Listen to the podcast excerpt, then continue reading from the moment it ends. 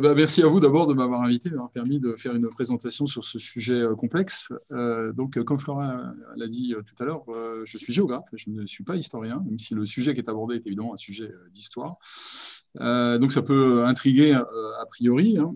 mais en fait, l'objectif, c'est d'aborder cette migration catastrophique euh, de mai-juin 1940, dans une situation où tout s'effondre, euh, avec, euh, avec un, regard de géographe, donc avec les, facteurs qui ont pu contribuer à pousser des gens à partir et, d'une manière ou d'une autre, les attirer, si possible, quand ils le pouvaient, vers tel endroit plutôt que vers, vers tel autre.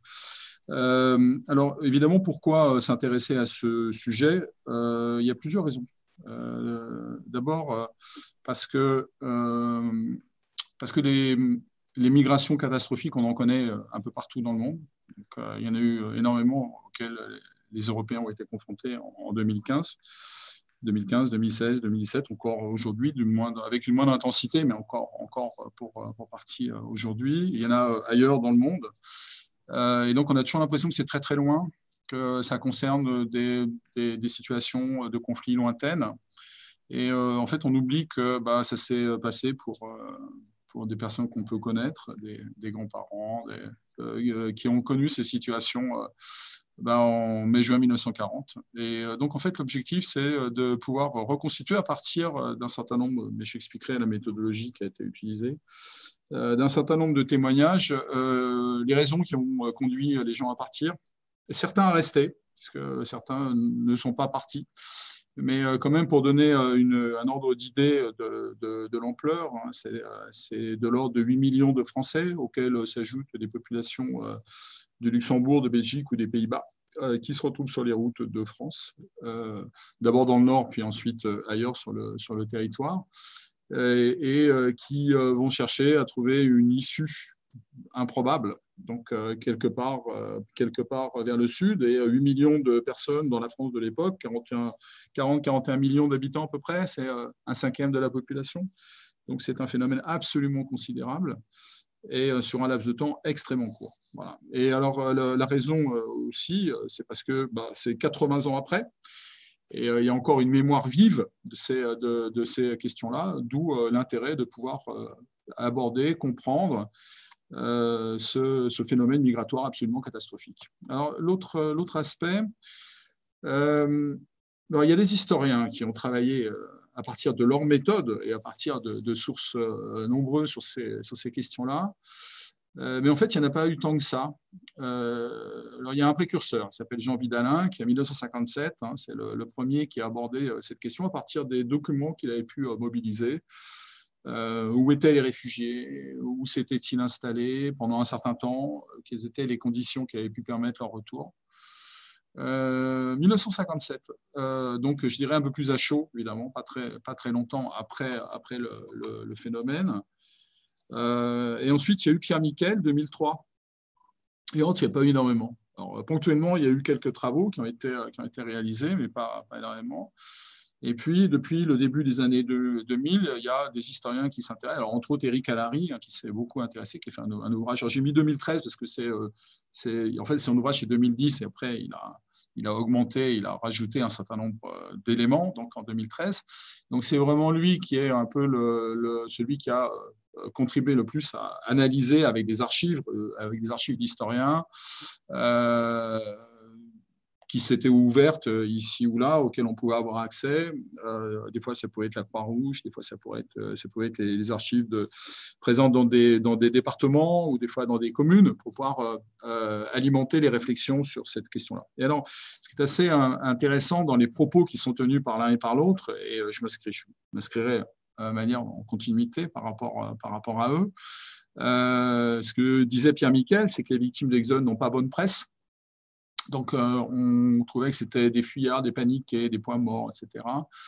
Euh, alors qu'en fait, ils étaient des victimes civiles, euh, d'abord victimes civiles d'un conflit absolument terrifiant.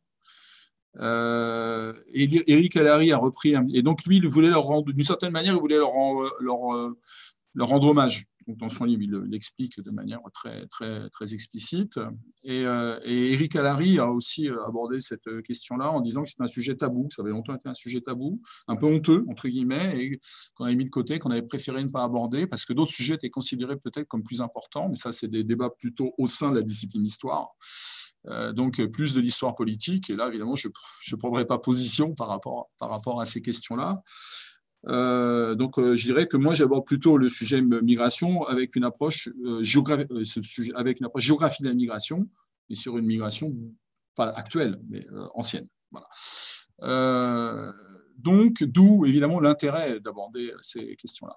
Alors, je positionne mon, intervention donc plutôt avec, sous un angle de géographie sociale. Alors, quel positionnement, quelle méthode? J'explicite un petit peu et quelles hypothèses aussi. Euh, alors d'abord, les objectifs, comprendre les raisons du départ ou du non-départ en exode, les tactiques développées.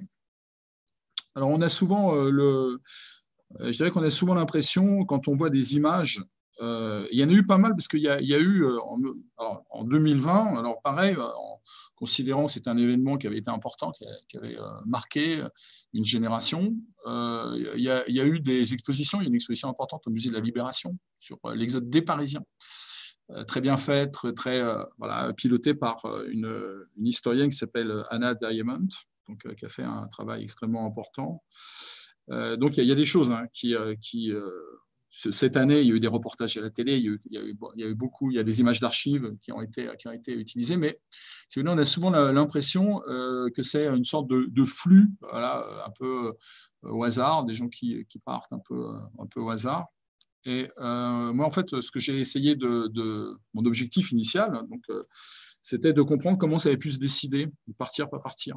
Donc, est-ce qu'on était capable de reconstruire un peu ces, débats qui avaient pu avoir lieu au sein des, familles, et donc de savoir pourquoi ils partaient, pourquoi ils partaient pas, et si oui, euh, sur quel type de réseau ils s'appuient. Donc, euh, quand on travaille sur l'immigration, on s'intéresse, euh, on utilise des, un certain nombre de concepts, hein, comme le concept de capital spatial, comme le concept d'horizon migratoire, pour essayer de, comprendre comment les gens s'organisent, comment ils se projettent, en fait, et pas simplement sur, sur, du, sur du hasard. Euh, donc, alors on va voir que dans certains cas, c'est du hasard, mais dans d'autres cas, c'était plus construit. Donc, euh, même si la situation était totalement euh, déstabilisante et d'une extrême complexité, et avec une extrême urgence. Voilà. ensuite, la méthode. Alors, la méthode, bah, je suis parti d'entretien. Donc, comme je l'indiquerai tout à l'heure, des entretiens qui ont été réalisés auprès de personnes qui avaient vécu ça, qui étaient jeunes, bien entendu. Certains étaient un peu plus âgés, certains avaient une vingtaine d'années, d'autres avaient 4-5 ans. Euh, certains avaient des souvenirs qui étaient extrêmement précis. Il y avait un guide d'entretien, évidemment, je ne vais pas vous présenter ici, mais bon, qui est dans l'ouvrage qui, qui, va sortir, il n'est pas encore sorti, il dans 10 jours.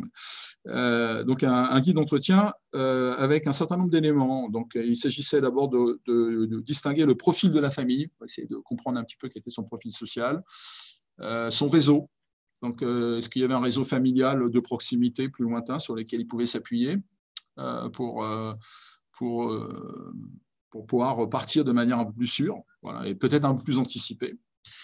Euh, dans le cas où ces personnes étaient beaucoup plus jeunes, euh, souvent c'était des souvenirs, des bribes de souvenirs, mais après pour partir reconstruit, mais qui permettaient aussi euh, de comprendre la manière dont les, dont les parents avaient décidé, donc de, ça avait pu s'organiser.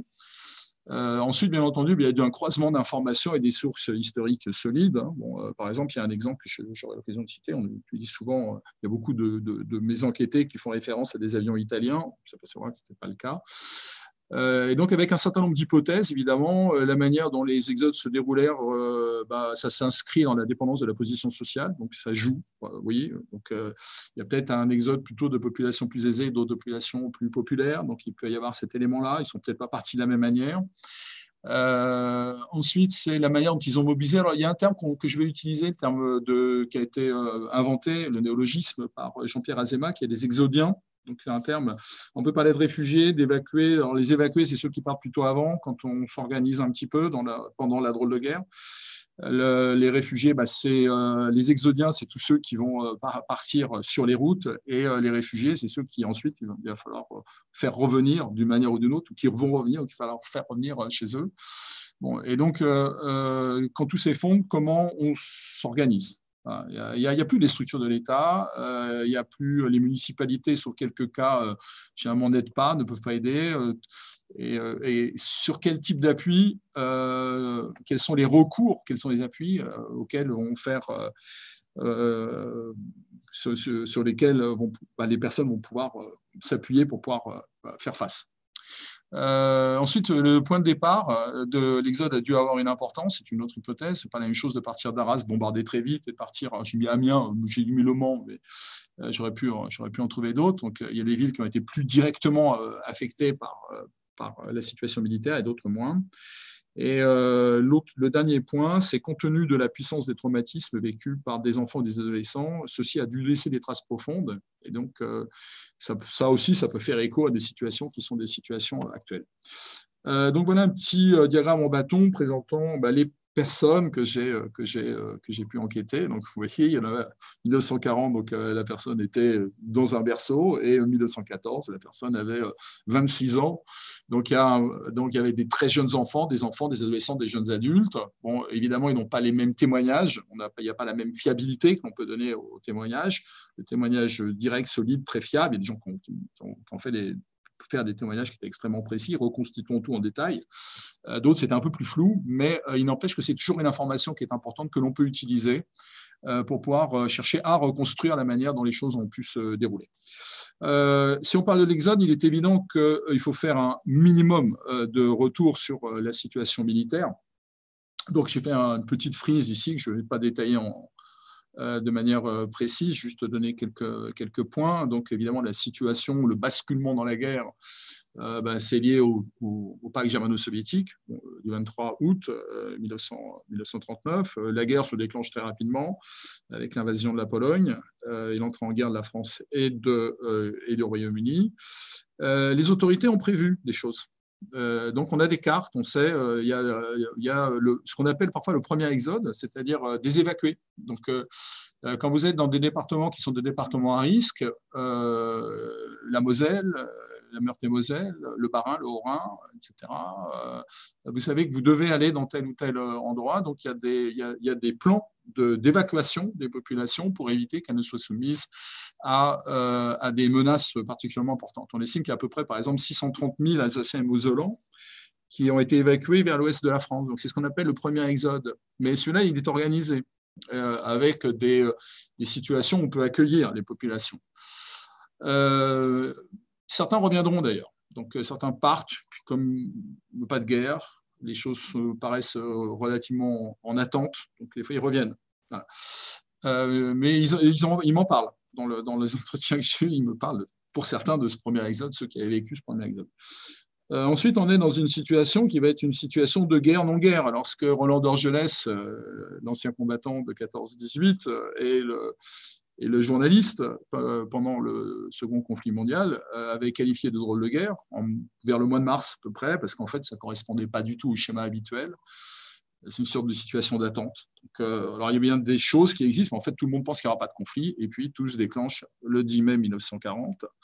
Et là, ça va extrêmement vite, puisque bon, généralement, les historiens spécialistes des questions militaires estiment qu'au bout de trois jours, c'est quasiment fini. Enfin, c'est fini, c'est pas fini mais la déstabilisation est faite. Et donc, à partir de ce moment-là, la situation devient absolument dramatique sur un plan, sur un plan strictement militaire.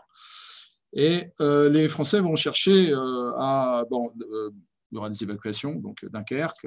après, ils vont chercher à maintenir une ligne militaire, la ligne dite Végan, que je présenterai après. mais on peut considérer qu'on va commencer à avoir, donc j'ai un petit zoom sur cette, sur cette période-là, on va commencer à avoir les premiers exodiens qui vont conduire la situation euh, militaire, qui vont d'abord être plutôt des Belges et des Néerlandais et des Luxembourgeois, puisqu'il y a une zone de combat par là-bas, euh, et ensuite des départs des populations du nord et de l'est. Alors bon, c'est un peu simplifié, hein, évidemment, euh, je n'ai pas été en capacité de reconstruire, si vous voulez, une sorte de flux euh, très précis. C'est peut-être possible à obtenir. Euh, on sait qu'à un moment, vers le 10 juin, il y a à peu près 2 millions de Parisiens qui vont quitter Paris, soit les deux tiers de la ville. Voilà. Mais c'est un peu plus tard. Et donc, il va y avoir une première, une première situation, donc on va dire une sorte de première vague d'exode, pendant laquelle les populations qui sont directement confrontées partent sur les routes. Et donc, on a des témoignages, on a des photos, pas énormément, mais il y a des photos qui montrent ces situations. Euh, et euh, donc, on va dire qu'on a, on enclenche une sorte de spirale euh, de l'exode qui va d'ailleurs contribuer à alimenter une forme de panique des populations, puisque ceux qui sont partis témoignent. On voit arriver à Paris des populations qui viennent de Bruxelles, qui viennent du Luxembourg. Donc, ça contribue à alimenter une sorte de, de schéma de, de déstabilisation. Donc c'est juste pour rappeler un petit peu cette situation euh, avec quelques points de, avec quelques points de repère. Alors il y en a euh, quelques-uns peut-être hein, qui, seront, euh, qui sont en relation. donc il y a des villes bombardées, Rouen par exemple, j'ai mis 9 juin. il y a des villes qui vont être très rapidement, c'est pour ça que j'évoquais Arras tout à l'heure, parce qu'elles vont être très rapidement sous la menace, le 21 mai, Arras. Euh, le 9 juin, euh, Rouen, euh, et la déstabilisation militaire débouche sur une déstabilisation politique. Le gouvernement français quitte Paris le 10 juin, l'Italie entre en guerre le 10 juin, etc. Donc c'est six semaines, ça dure six semaines, mais on considère généralement qu'au bout de voilà, une dizaine de jours, même peut-être moins, la, situation est intenable sur le plan politique. Alors cartographiquement, ça va donner ça. il y a un plan allemand, bon, je ne suis pas pas vraiment le sujet, mais juste quand même un titre de rappel. Donc, une offensive en Belgique, euh, attirer les meilleures troupes françaises euh, et britanniques en Belgique, euh, faire des opérations de diversion sur Imagino et ensuite attaquer un point faible qui avait été identifié comme un point faible, mais qui n'avait pas été pris en compte par l'état-major. Bon, c'est un autre sujet. Et on va avoir donc dans cette situation une avancée très rapide, et donc les populations qui sont ici vont se retrouver directement concernées par la menace et vont commencer à partir. Et donc, c'est euh, dans ce contexte-là qu'entre le 10 et le 20 mai, très rapidement, hein, euh, la Belgique tombe très rapidement, les Pays-Bas tombent très rapidement, ces populations cherchent à fuir, dans ce qu'il est encore, enfin, tant qu'il est encore possible de fuir. Donc, euh, alors ça veut dire, et vers le sud, bien entendu, et donc plutôt vers Paris, en estimant que c'est un endroit de salut compte tenu de tous les, schémas qu'on pouvait avoir à l'époque hein, par rapport à la solidité entre de l'armée de l'armée française. Euh, donc, il y a des traces de ça. On voit des réfugiés sur les routes. Et donc, la situation ici n'est pas encore euh, complètement. C'est pas la situation. C'est des, images militaires. Donc, euh, le, service des armées dispose d'un certain nombre d'archives. Donc, ça, c'est le 15 mai, c'est le début. Donc, donc, il y a déjà ces phénomènes de, de, réfugiés. Alors, il y a juste une chose sur laquelle je voudrais un petit peu insister, mais on a l'occasion d'y revenir peut-être par la suite. c'est vrai que compte tenu de l'intensité du phénomène, on a souvent l'impression c'est les grandes villes, donc Paris, entre autres, hein, parce qu'évidemment, c'est très important, mais c'est extrêmement général. C'est-à-dire, euh, il y a des tas de petits villages euh, qui sont dans le nord, des tas de petits villages qui sont dans l'est, des tas de petits villages qui sont même dans des communes qui sont plus loin vers le sud, d'où les gens partent. Donc le phénomène, il est extrêmement massif, même s'il est d'une intensité encore plus importante dans la capitale, hein, puisque là, c'est un flux euh, considérable qui va, qui va apparaître. Et donc, voilà, quelques photos illustratives sur lesquelles des commentaires pourront être faits, euh, pourraient, être, pourraient être faits, euh, juste en indiquant que ceux qui partent sont souvent des familles avec souvent des femmes seules, des fois des familles avec des personnes âgées, euh, j'ai eu des témoignages, c'était les grands-parents qui, euh, avaient euh, des grands-parents de plus de 60 ans, hein, qui, avaient, qui avaient la charge d'enfants et qui devaient partir avec leurs petits-enfants, donc des situations, bah, parce que les hommes sont mobilisés. et donc, ce sont des populations entre guillemets un peu plus fragiles, des civils qui partent évidemment sur, sur ces routes, sur ces routes, sur ces routes de l'Exode. Et euh, pour reprendre la situation, euh, les cartes, alors ce sont des cartes assez intéressantes. Hein. Euh, on s'aperçoit que le, 21 mai, bah, c'est déjà fini dans cet endroit-là. Et si vous êtes à Courtrai, à Ypres ou à Lille, on ne fuit plus là. C'est plus possible. On est dans la nasse. Voilà. Par contre, les autres peuvent encore espérer fuir.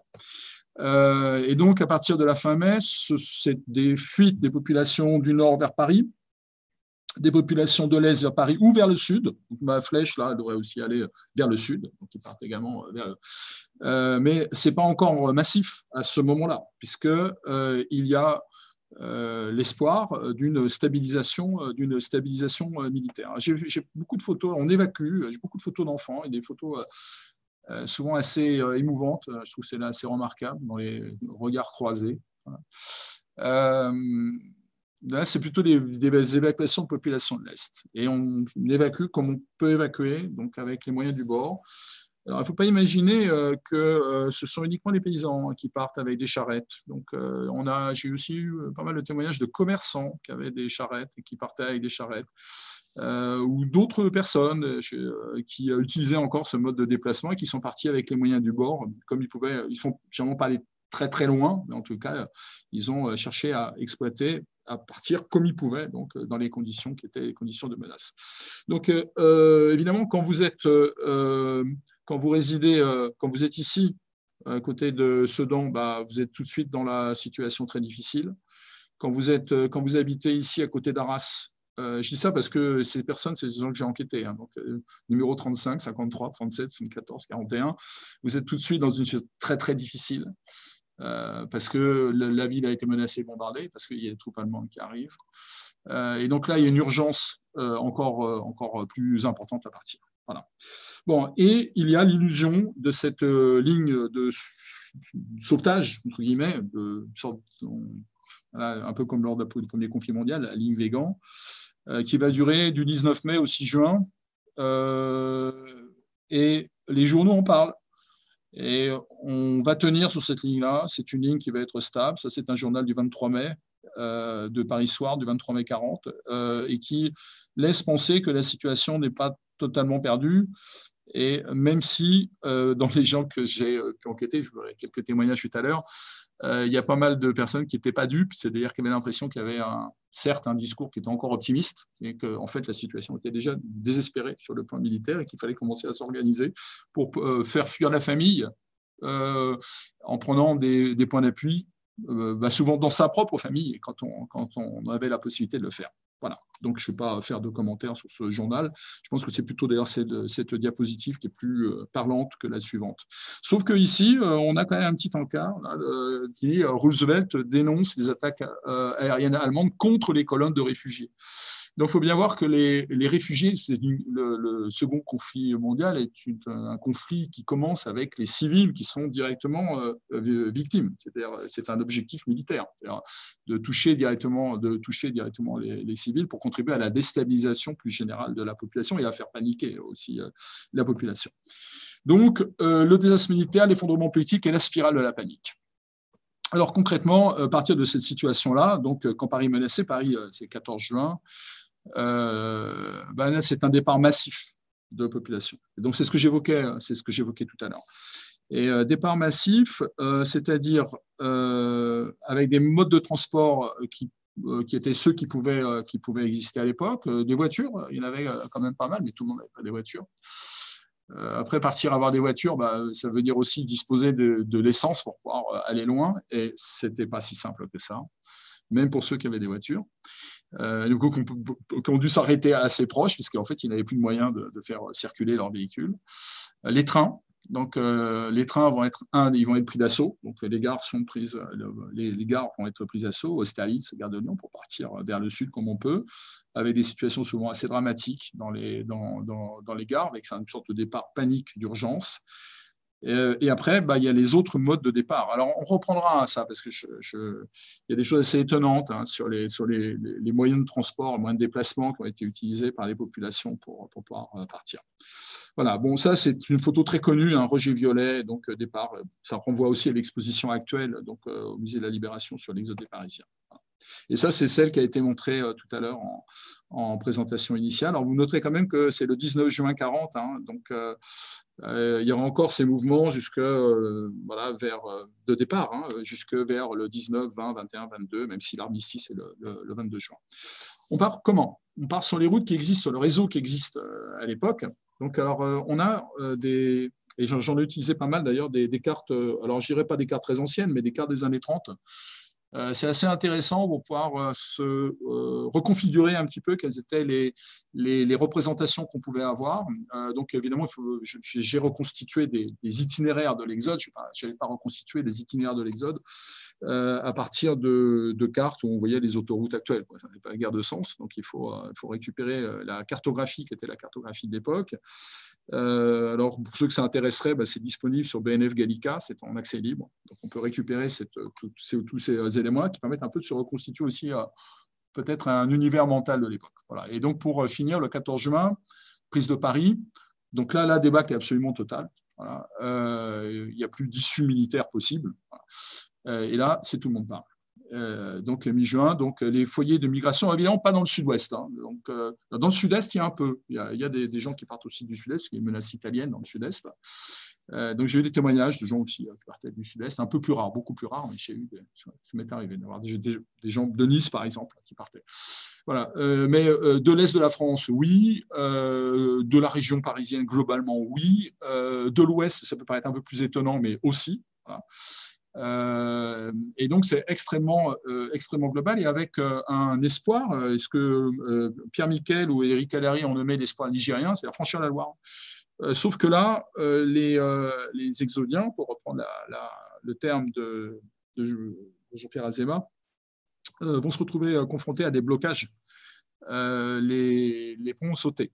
Et euh, si les ponts ont sauté, c'est pas parce que, enfin, les Allemands pour détruire, mais euh, c'est souvent parce que le génie français les a fait sauter pour, pour retarder l'avancée allemande. Donc, on a état d'endroits où les ponts ne, sont plus utilisables. Et donc, ça va euh, entraîner des, des, organisations qui sont encore plus énormes pour les populations qui se trouvent confrontées à des difficultés extrêmes de circulation. Je prends un exemple. pont suspendu de Jargeau, détruit par les troupes françaises pour freiner l'avancée allemande, ou d'autres, euh, des infrastructures de transport. Là, c'est Gien, euh, le 15 juin, euh, détruit aussi lors de l'offensive sur Gien. C'est-à-dire, plus rien n'est absolument solide. C'est-à-dire, outre le fait qu'il y a effondrement militaire, qu'il y a effondrement politique, le, gouvernement français est également exodien, parce qu'à partir du 10 juin, il est sur les routes, il tourne Bordeaux, donc il, fait partie il fait partie des exodiens. Euh, mais euh, toutes les infrastructures qui pourraient euh, permettre des départs sont également touchées. Donc, comment vous vous débrouillez dans des situations comme ça? Donc, les facteurs cumulatifs du départ, alors entre anticipation et urgence extrême. Alors, qu'est-ce qui conduit à partir? Donc ça, je dirais, c'est un peu une analyse des entretiens que j'ai pu obtenir. Donc, alors, je vous compte 78 entretiens, dont 62 de gens qui étaient partis en exode, plus d'autres, une bonne dizaine qui n'étaient une quinzaine qui n'étaient pas partis en exode. C'est intéressant de savoir pourquoi partir pour partir, euh, les choix qui ont, qui, ont pu, être faits. Donc, alors, le premier point, euh, premier élément, c'est la compréhension de, de, la situation militaire. Et donc là, j'ai un, témoignage, j'aurais pu en trouver d'autres. Hein. donc, un exemple. Hein. on a l'impression que c'est foutu. donc, la dame se rappelait très bien la date du départ, le 6 juin. Euh, et donc, en fait, son père a l'impression que la situation, il comprend la situation militaire. En fait, c'est comme s'il n'était pas. Euh, il a. Euh, le terme de dupe, mais il n'est pas loré, si vous voulez, par un certain nombre d'informations, peut-être un peu officielles. Donc, et donc, il considère qu'il faut s'organiser. En fait, il, va faire partir sa fille vers Montluçon. Alors, à chaque fois, je précise quels, quels sont les endroits, donc quels sont en train. Et donc, à ce moment-là, il peut encore s'organiser pour pouvoir partir en train. Et donc, le, refuge, euh, ça va être un point, un point d'appui familial. Alors, en fait, si vous voulez, après, j'ai essayé de le synthétiser un peu. Euh, dans, dans, la manière de, de, concevoir les choses du point de vue des personnes, il y en a certains qui vont avoir des points d'appui, certains qui n'ont pas de points d'appui. Donc, ils n'ont aucun. Et donc là, dans cette situation-là, ça va devenir très catastrophique. Il peut y avoir des amis éventuels, hein, des, des gens du quartier, donc, euh, qui peuvent éventuellement apporter une aide. Des fois, ils partiront avec des gens du quartier. Euh, mais euh, certains ont des appuis proches. ils sont à Paris, ils ont des appuis dans un peu au sud de l'agglomération parisienne, pour s'appuyer sur eux. D'autres ont de la famille beaucoup plus loin, des, souvent des grands-parents dans le sud-ouest ou, ou dans le sud-est. Et donc là, ils vont évacuer euh, de manière préventive, en fait. Hein, donc, ils vont évacuer leur, leurs enfants d'abord, hein, donc dans ces, dans ces endroits quand ils peuvent le faire.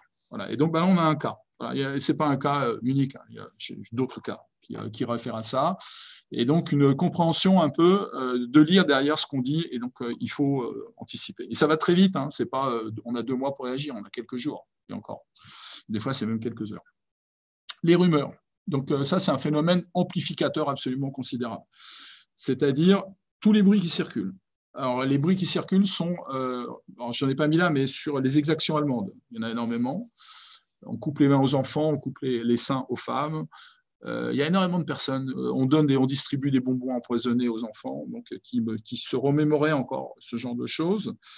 et donc, on dit que tout, que les grandes villes vont être bombardées, que il y a eu des bombardements sur Paris, que Paris va être bombardé. Et donc, bah, il, faut, partir.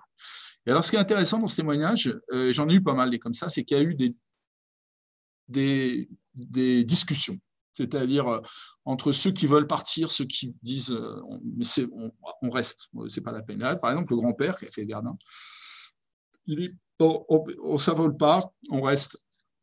Et finalement, compte tenu de, la situation de, des rumeurs, de ce qu'on entendait à la radio, de ce que disaient les, les, premiers réfugiés, euh, il faut partir. Et donc, il décide de partir. Donc, euh, euh, on est dans une situation, si vous voulez, de, voilà, de, crainte cumulative. Donc, il y a des choses qui sont objectives, réelles, observées. Il y a des choses qui sont interprétées. Et après, il y a aussi les, toute cette spirale en fait, de, la panique qui se met en place. ensuite, venant aggraver tout ça, évidemment, il y a les effets des premiers bombardements. Donc, à partir du moment où la ville est directement menacée, où le lieu Arras, dont je parlais tout à l'heure, ou Amiens, ou Abbeville. Voilà, quelqu'un qui était parti d'Abbeville. La personne qui est partie à ville, la ville a été euh, bombardée très vite. Voilà. Donc, euh, les menaces, elles étaient immédiates sur cette, euh, sur cette ville-là. Il y en a eu sur Paris. Bon, et donc là, on a un exemple de bombardement sur, sur Paris. donc, eh ben, la famille décide, dans cette, situation, dans cette situation-là, c'était proche, sur la banlieue parisienne, c'est pas Paris-la-ville, c'était la banlieue parisienne, ils décident de partir. Ils ont un point d'appui, ils ils ils décident de partir. Donc évidemment, euh, ça, a un effet là euh, euh, paniquant pour les, pour, pour les populations.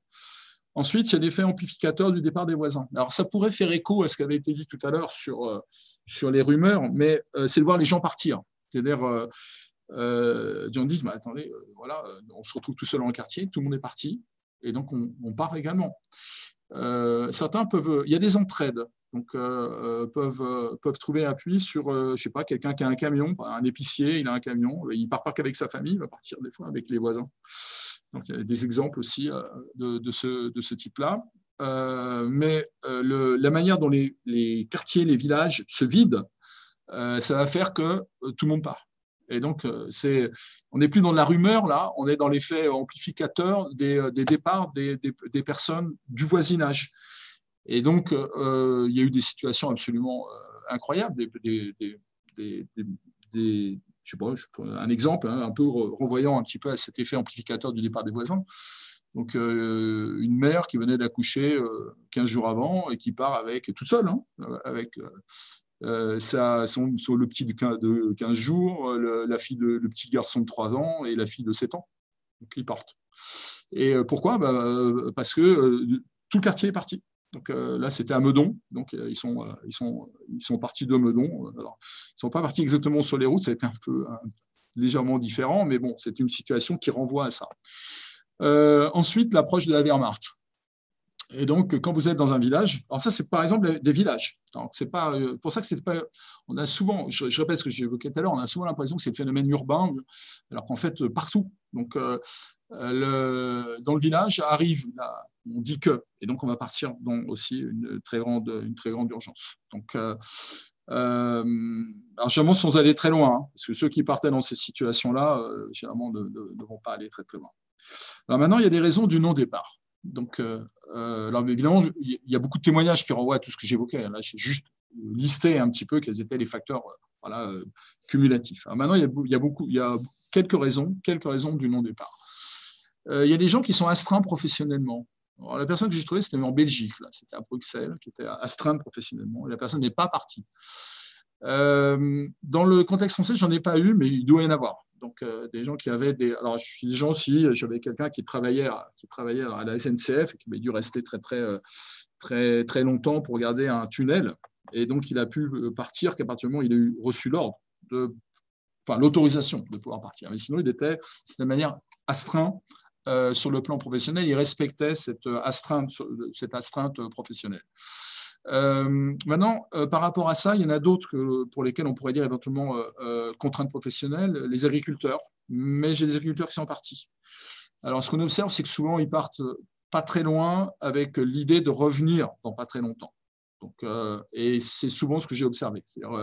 Ils partent souvent en charrette, assez rarement à pied, et ils vont se retrouver à une dizaine, quinzaine, trentaine de kilomètres de leur ferme. Et à partir du moment où tout est perdu, de toute façon, ça ne sert plus à rien, et donc là, ils rentrent. donc, on pourrait assimiler ça ou associer ça à une contrainte professionnelle. Donc, euh, il y, a un certain nombre d'exemples un peu de, ce type-là. Mais les commerçants, par exemple, ça peut être assez étonnant. On pourrait penser que les commerçants euh, n'étaient pas partis. En fait, il y a énormément de témoignages de commerçants partis, de boulangers qui partent, d'épiciers qui partent. Euh, alors que là, on pourrait ils vont plutôt rester pour garder leur, leur fonds de commerce, et non, ils partent également. Et, d'ailleurs, ça contribue à accentuer le phénomène parce qu'il n'y a plus de boulangers, il n'y a plus de commerçants, etc. la pauvreté, l'absence de lien, il y a des cas où des gens disent, euh, de toute manière, nous, on n'a aucun. Alors, euh, je dirais que c'est un peu l'inverse de ce qui avait été dit tout à l'heure, c'est-à-dire je vais prendre appui sur la famille, sur les réseaux. Ben, c'est là, j'ai pas de famille, j'ai pas de réseau, je suis très pauvre. Et, euh, à la limite, j'ai même pas trop d'amis sur, lesquels, avec lesquels partir. Et donc, il y a des gens qui disent, là, c'était sur Paris, on reste. Donc, c'est trop aléatoire et je ne sais même pas ce que je pourrais y faire. Et donc, ils ne sont pas très nombreux, mais donc ce sont des gens qui vont se retrouver à rester, souvent dans les grandes villes, donc euh, ne partant pas. Donc il y a des cas de, personnes qui ne partent pas.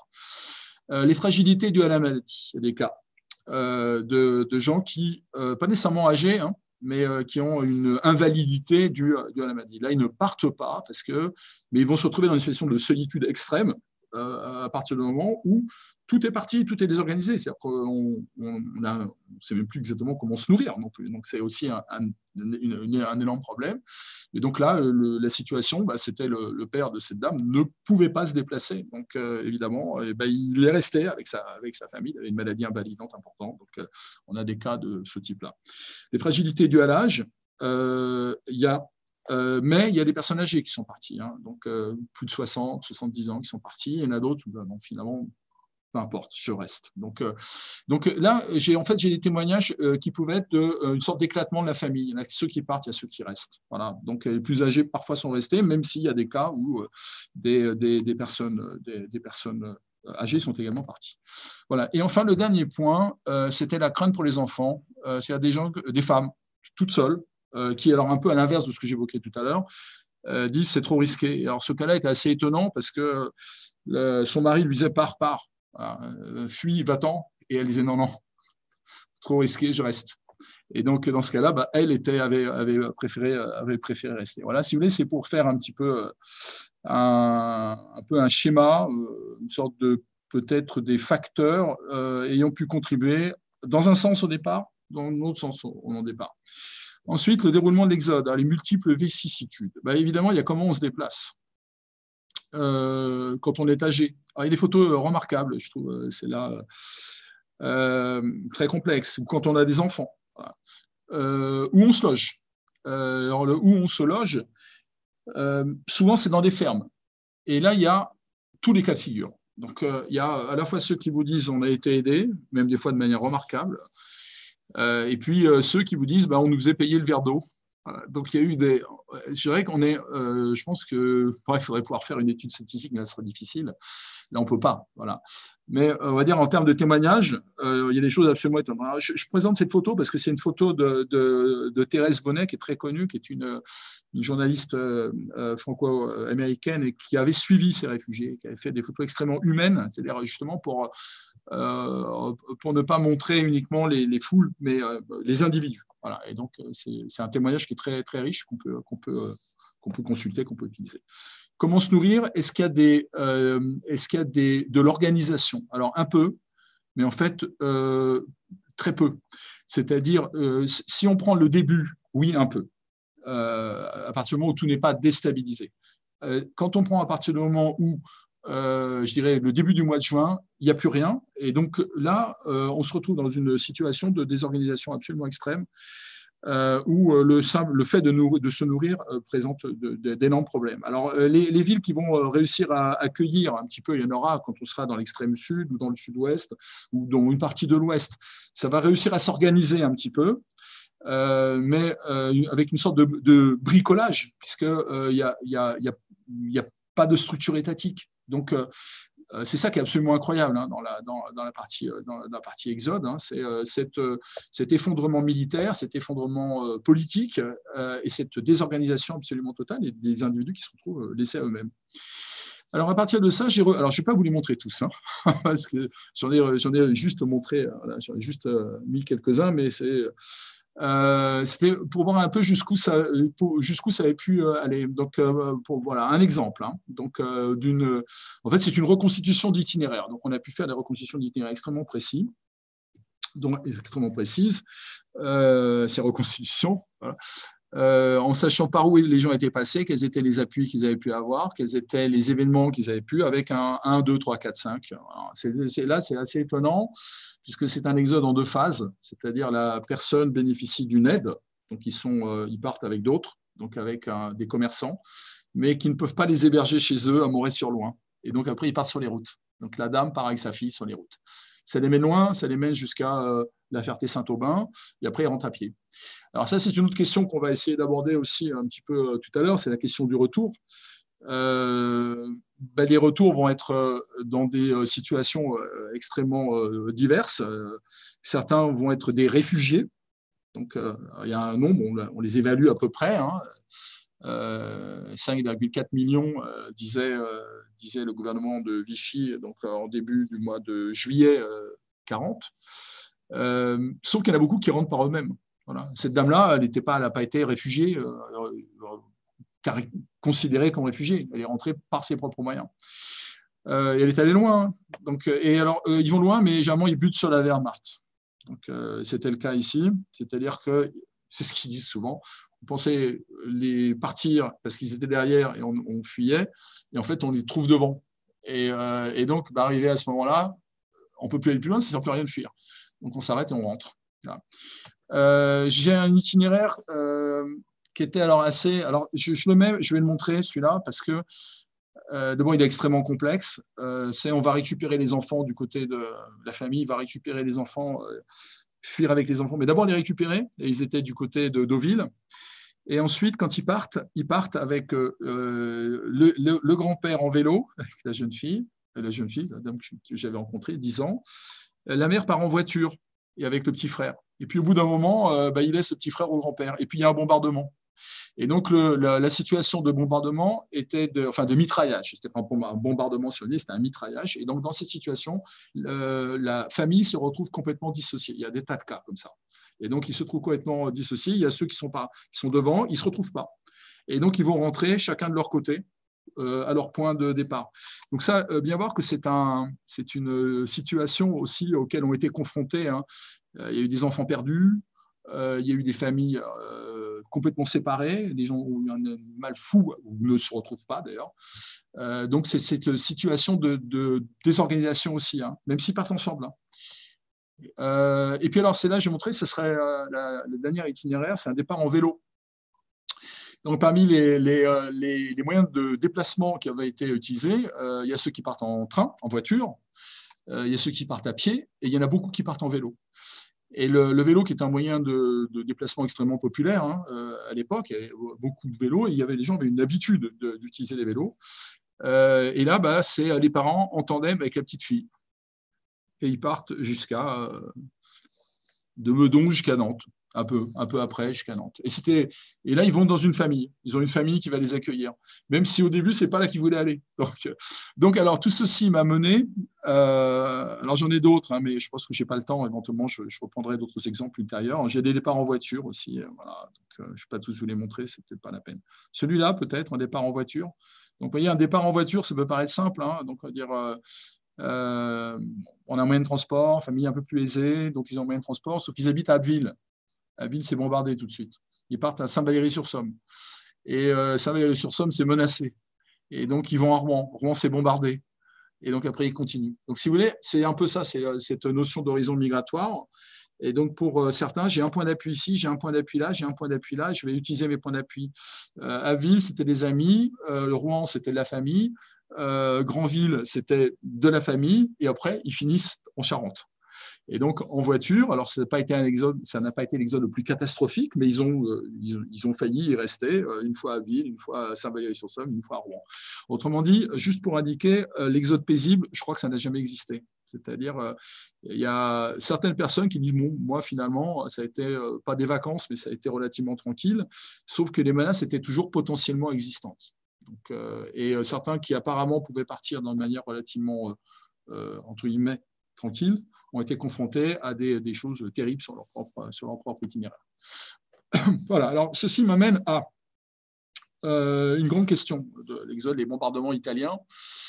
Euh, les entretiens que j'ai eus euh, sont déroulés entre 2016 et 2019, même en 2020, 2016 et 2020, pour vous donner euh, j'ai entendu énormément de fois euh, la référence à des mitraillages ou bombardements, je dirais bombardement sur une ville, mitraillage sur la route, euh, par des avions italiens.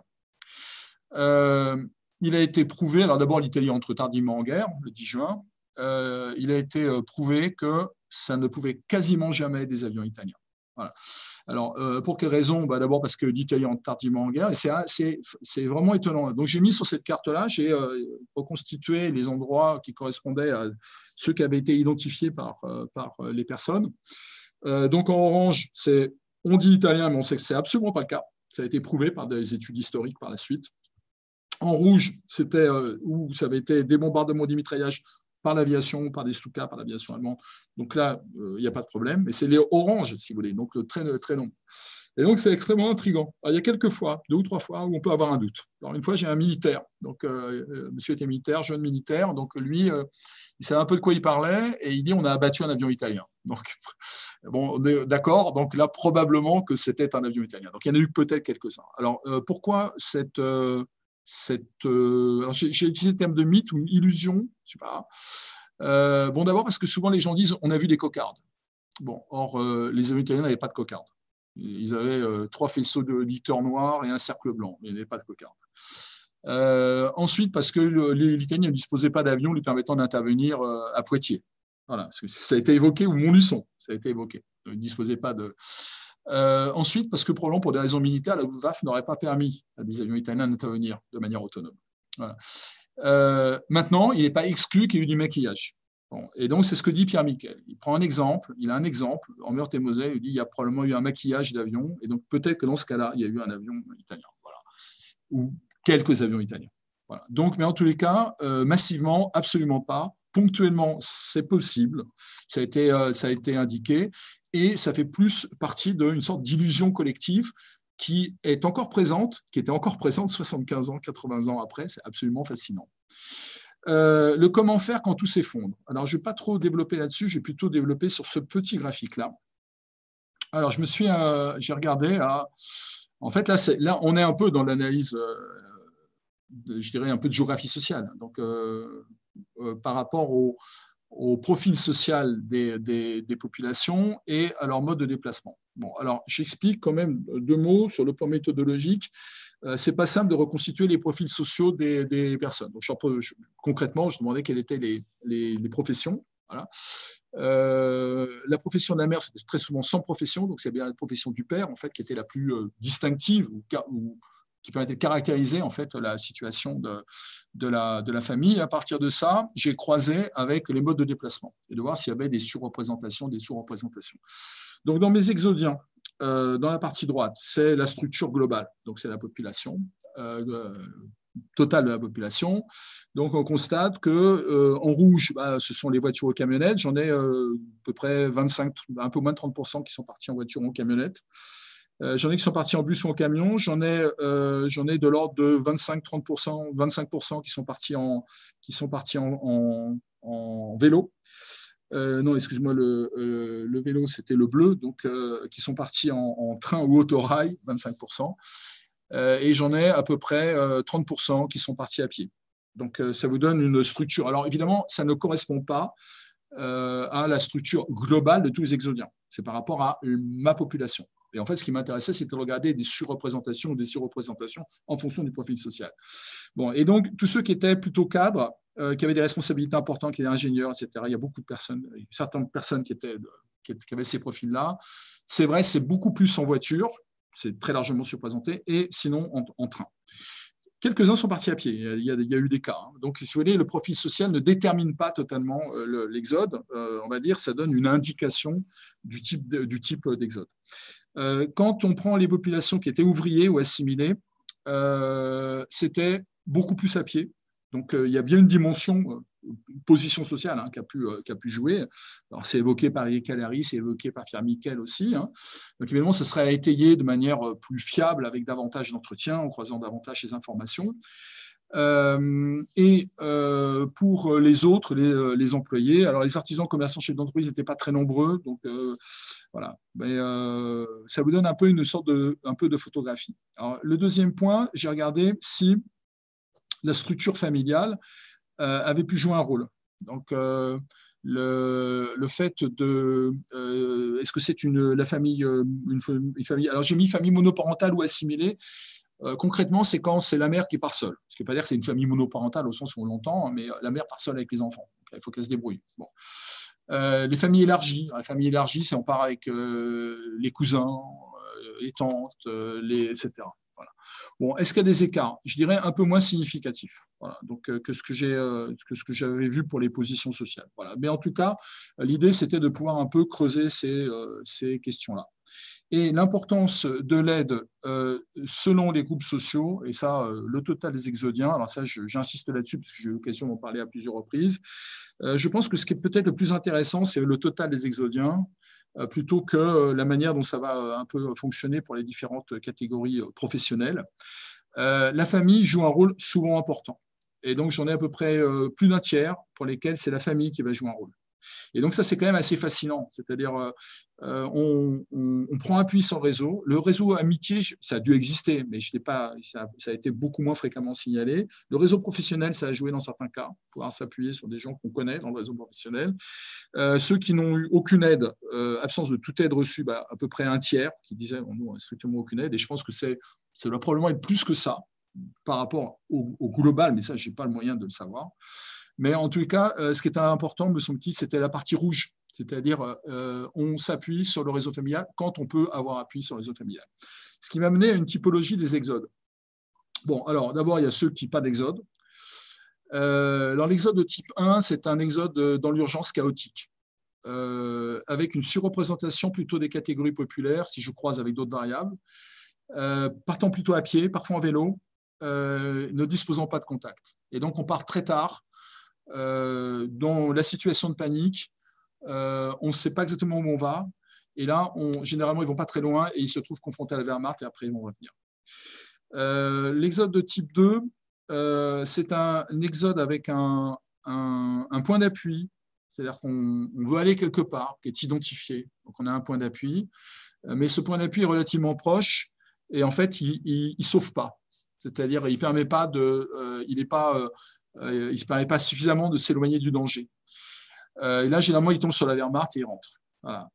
L'exode de type 3, euh, on va dire, c'est l'exode qui renvoie un peu à l'appui familial lointain, et donc avec un point d'appui fort et lointain. On, a la famille à Guéret, on a de la famille à Montluçon, encore Montluçon c'était moins loin, mais Guéret c'était loin, à Aubenas, j'avais un exemple de ce type-là. Euh, et donc là, on va pouvoir euh, être dans une zone qui va être plus, euh, moins périlleuse à la condition de l'atteindre. Et certains les atteignent, hein, ces, points lointains. Et puis on a l'autre qui est un, par éloignement progressif. Alors on va dire par horizon progressif. C'est un peu le monsieur que j'évoquais tout à l'heure qui était parti en voiture. Premier, premier point, deuxième point, troisième point, quatrième point. Et en fait, c'est par une sorte de saut de plus en s'éloignant progressivement. Donc il y a eu aussi des exodes de ce type-là. Alors, si je croise euh, avec euh, les catégories et les types d'exode, alors euh, ce petit graphique montre les catégories simplifiées, évidemment, hein, qui mériteraient d'être affinées, mais bah, une première ébauche, mais à partir d'informations recueillies récemment. Voilà. Euh, catégorie populaire, euh, catégorie moyenne, catégorie aisée. Donc, on peut dire qu'il y a des liens qui existent. Mais enfin, c'est plutôt en termes de surreprésentation. Hein. Ce n'est pas, systématique. Quand vous êtes catégorie populaire, ce n'est pas nécessairement l'exode dramatique. Quand vous, ça allait plus fréquemment. Quand vous êtes euh, catégorisé, ce n'est pas nécessairement l'exode plus simple. Donc, il y a, eu, a d'autres facteurs qui entrent, qui entrent en ligne de compte. Je, vais en parler un petit peu après. enfin, en tout cas, l'idée était d'établir des sortes de relations, de croisements entre d'un côté des positions sociales, des catégories sociales, et de l'autre côté des types d'exodes auxquels les, euh, populations avaient, pu être confrontées. Alors pourquoi est-ce que ce n'est pas toujours si simple? Je ne prends pas l'exemple de, gauche, je prends l'exemple de droite. L'exemple de droite, c'est une euh, personne aisée, famille aisée, disposant d'une voiture.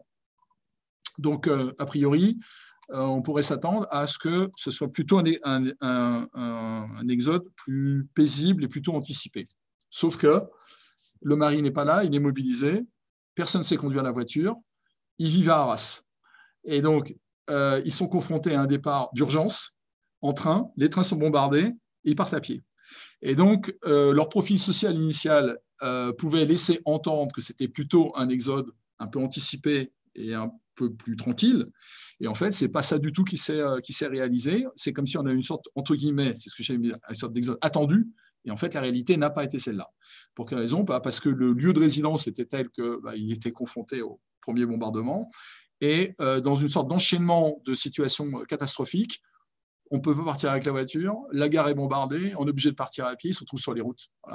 Et, euh, et, avec euh, menaces militaires, bien entendu donc un exemple. Donc en fait, j'ai reconstitué un certain nombre de ces euh, exodes et, je dirais de la même manière, hein, je ne vais pas trop développer euh, là-dessus, c'est juste pour montrer un petit peu la méthodologie, de la même manière pour euh, des catégories plus populaires pour lesquelles on aurait pu s'attendre à un exode en termes de surreprésentation, un exode plus périlleux et qui ont pu bénéficier d'un certain nombre de concours de circonstances. Autrement dit, on est vraiment dans des situations à la fois où il y a des vulnérabilités particulièrement fortes, euh, où les positions sociales jouent, mais aussi on a tout un tas d'autres indicateurs d'incertitude qui entrent en ligne de compte pour, pour rendre euh, parfois plus périlleux ou des fois plus simple un certain nombre d'exemples, comme quoi c'est extrêmement euh, complexe. Alors maintenant, les, la situation finale. Alors comment on rentre? Donc les multiples entraves au retour des réfugiés. Alors quelques mots là-dessus, avant de faire une sorte de bilan rapide. Euh, de cette euh, situation, même si ce n'est pas très simple. Trouver un moyen de transport pour rentrer dans un pays désorganisé et vaincu, très complexe. Il y en a qui rentrent en camion, il y en a qui rentrent en camion allemand, il y en a qui rentrent à pied. Donc cette photo euh, illustre un petit peu cette situation, à la fois le, désastre militaire et la manière de pouvoir rentrer. ensuite, on a une ligne de démarcation. Et la ligne de démarcation, elle date du 25 juin 40. L'armistice le 22 et euh, la ligne de démarcation du 25 juin 40. Et cette ligne de démarcation peut apparaître comme une sorte de ligne refuge, euh, mais elle va aussi être une ligne euh, piège. Alors, bon, d'abord parce que c'est une ligne d'asservissement, hein, donc l'objectif était évidemment de, maintenir sous tutelle le, le, bout de pays qui restait euh, à peu près, j'allais dire autonome, à discuter. Alors, c'est très bien cartographié, vous avez des cartes, donc euh, très précises. Alors, alors maintenant, n'oubliez pas une chose, c'est que ce n'est pas une ligne de démarcation, mais ce sont des lignes de démarcation. Alors, il y a plus connu, la ligne de démarcation, qui, ne, euh, s'efface pas en novembre 42, comme on le pense euh, parfois, mais en mars 43. Et il y aura encore des contrôles par la suite. Hein. Donc, euh, alors, pour quelles raisons Alors, les autres, bah, c'est les territoires annexés, c'est les zones de peuplement allemand, qui sont autant de zones qui sont des frontières à l'intérieur du pays. Donc, ils sont d'autres lignes de démarcation, même si la plus connue est la ligne de démarcation. ce sont des lignes de contrôle euh, évidemment, avec euh, euh, non seulement extrême difficulté à franchir, mais aussi côté très tatillon, et, avec des règles qui changent d'un jour à l'autre en fonction de l'intérêt de l'occupant. pour les populations juives, c'est une interdiction au retour. Donc ceux qui sont partis ne peuvent plus revenir. Donc c'est un autre élément de cet outil de l'asservissement du, euh, du, pays hein, donc, qui est, qui, est, mis en place à partir, du, 22 juin, même si la ligne date du, 25 juin, donc immédiatement.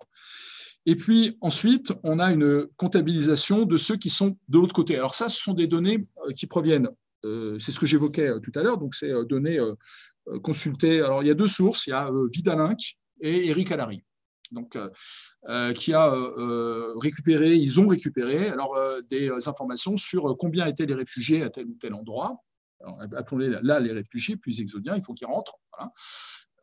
et après, comment on va faire voilà. Donc, vous avez une carte ici qui vous montre la situation telle qu'elle avait été établie par le ministère des réfugiés, enfin le ministère de la Défense, excusez-moi, au 6 juillet 40, 4,5 millions. mais très probablement totalement sous-estimé et donc euh, auquel on, doit ajouter, j'ai mis des points d'interrogation parce qu'il y avait des populations ici euh, qui étaient des exodiens et qui devaient, qui devaient, euh, qui devaient aussi rentrer, mais qui n'avaient pas été comptabilisés. Voilà.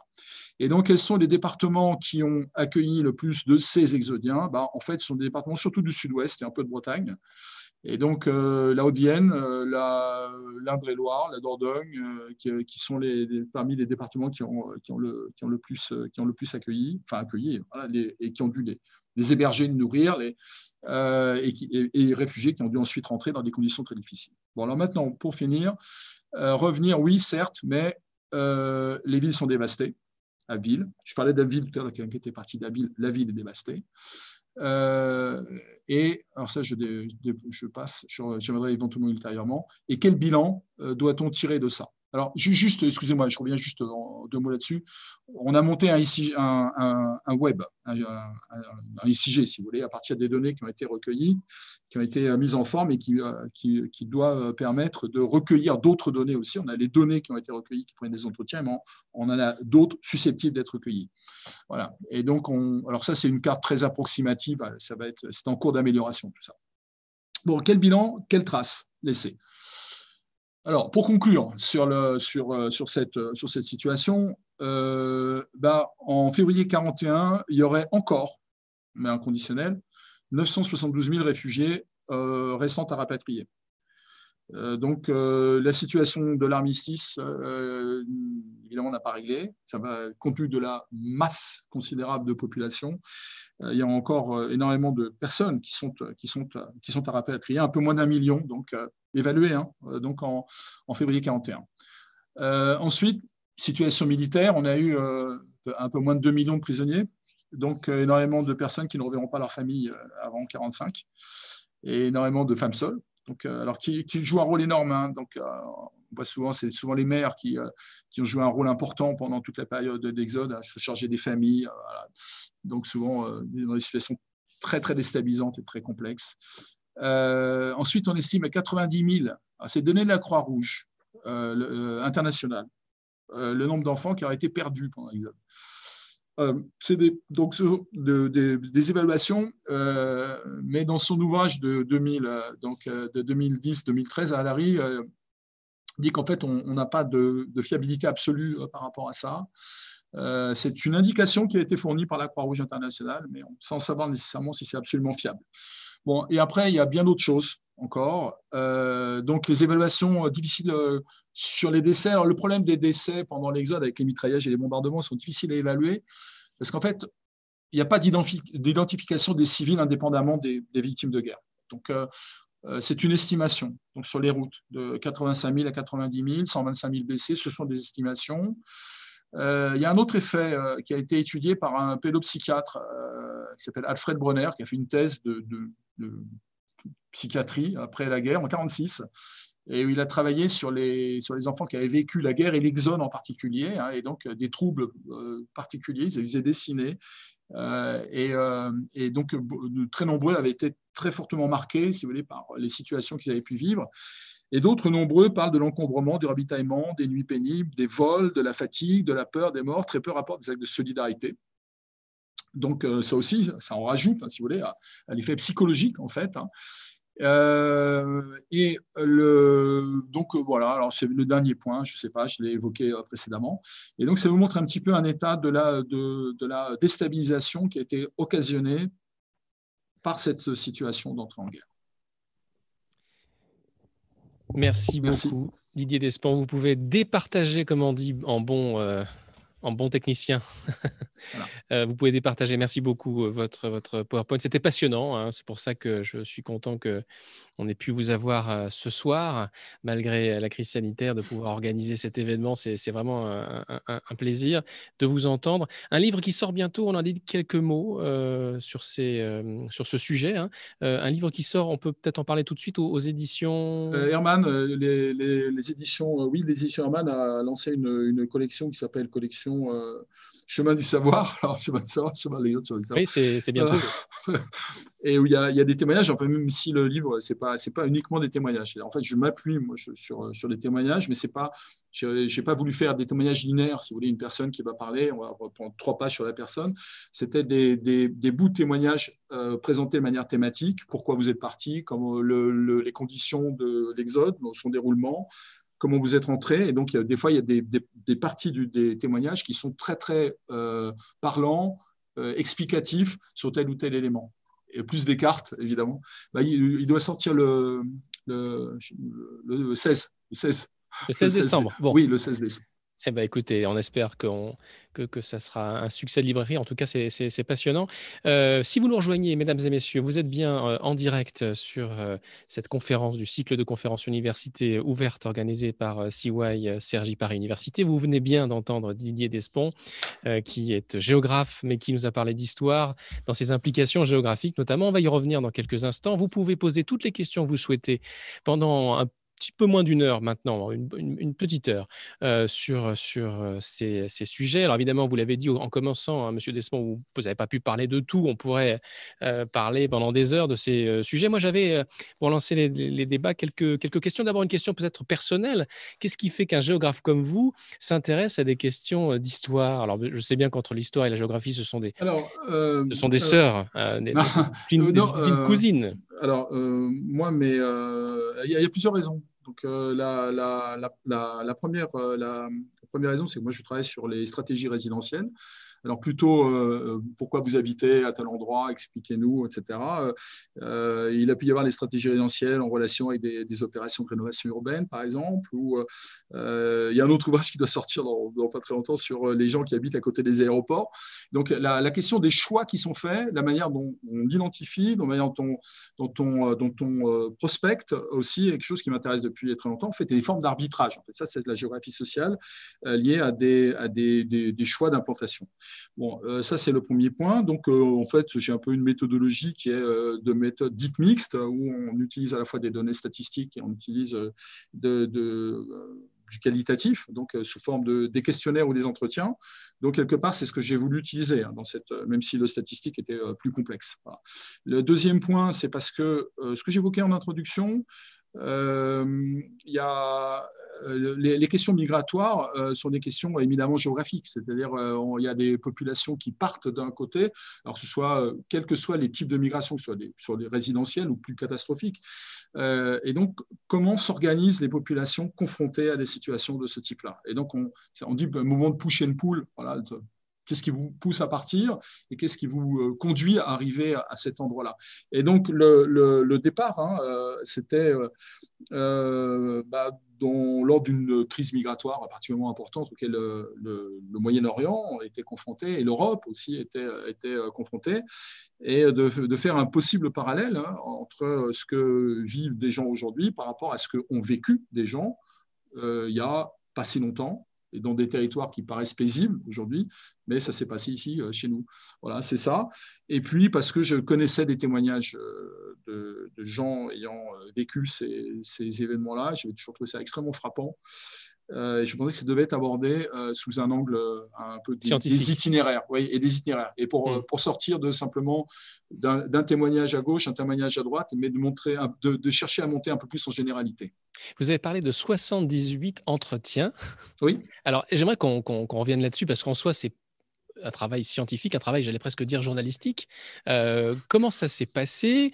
Combien de temps ça vous a pris pour faire ces 78 entretiens? Est-ce que vous avez eu des gens qui vous ont dit non, c'est du passé, je ne veux pas revenir là-dessus, euh, ça, ça, ça fait remonter des choses euh, négatives? Est-ce que vous avez eu parfois des entretiens qui se sont soldés par trop peu de choses, je dirais, pour en tirer des, éléments. C'est-à-dire que les 78, en fait, vous me parlez de 78, mais peut-être qu'il y en a eu 100. Euh, racontez-nous un, petit peu ça. D'abord, première question, parce que là, je me rends compte bien que je, me rends bien compte que j'ai posé 10 questions en une seule. Quand est-ce que vous avez commencé à faire ces entretiens Combien de temps ça vous a pris?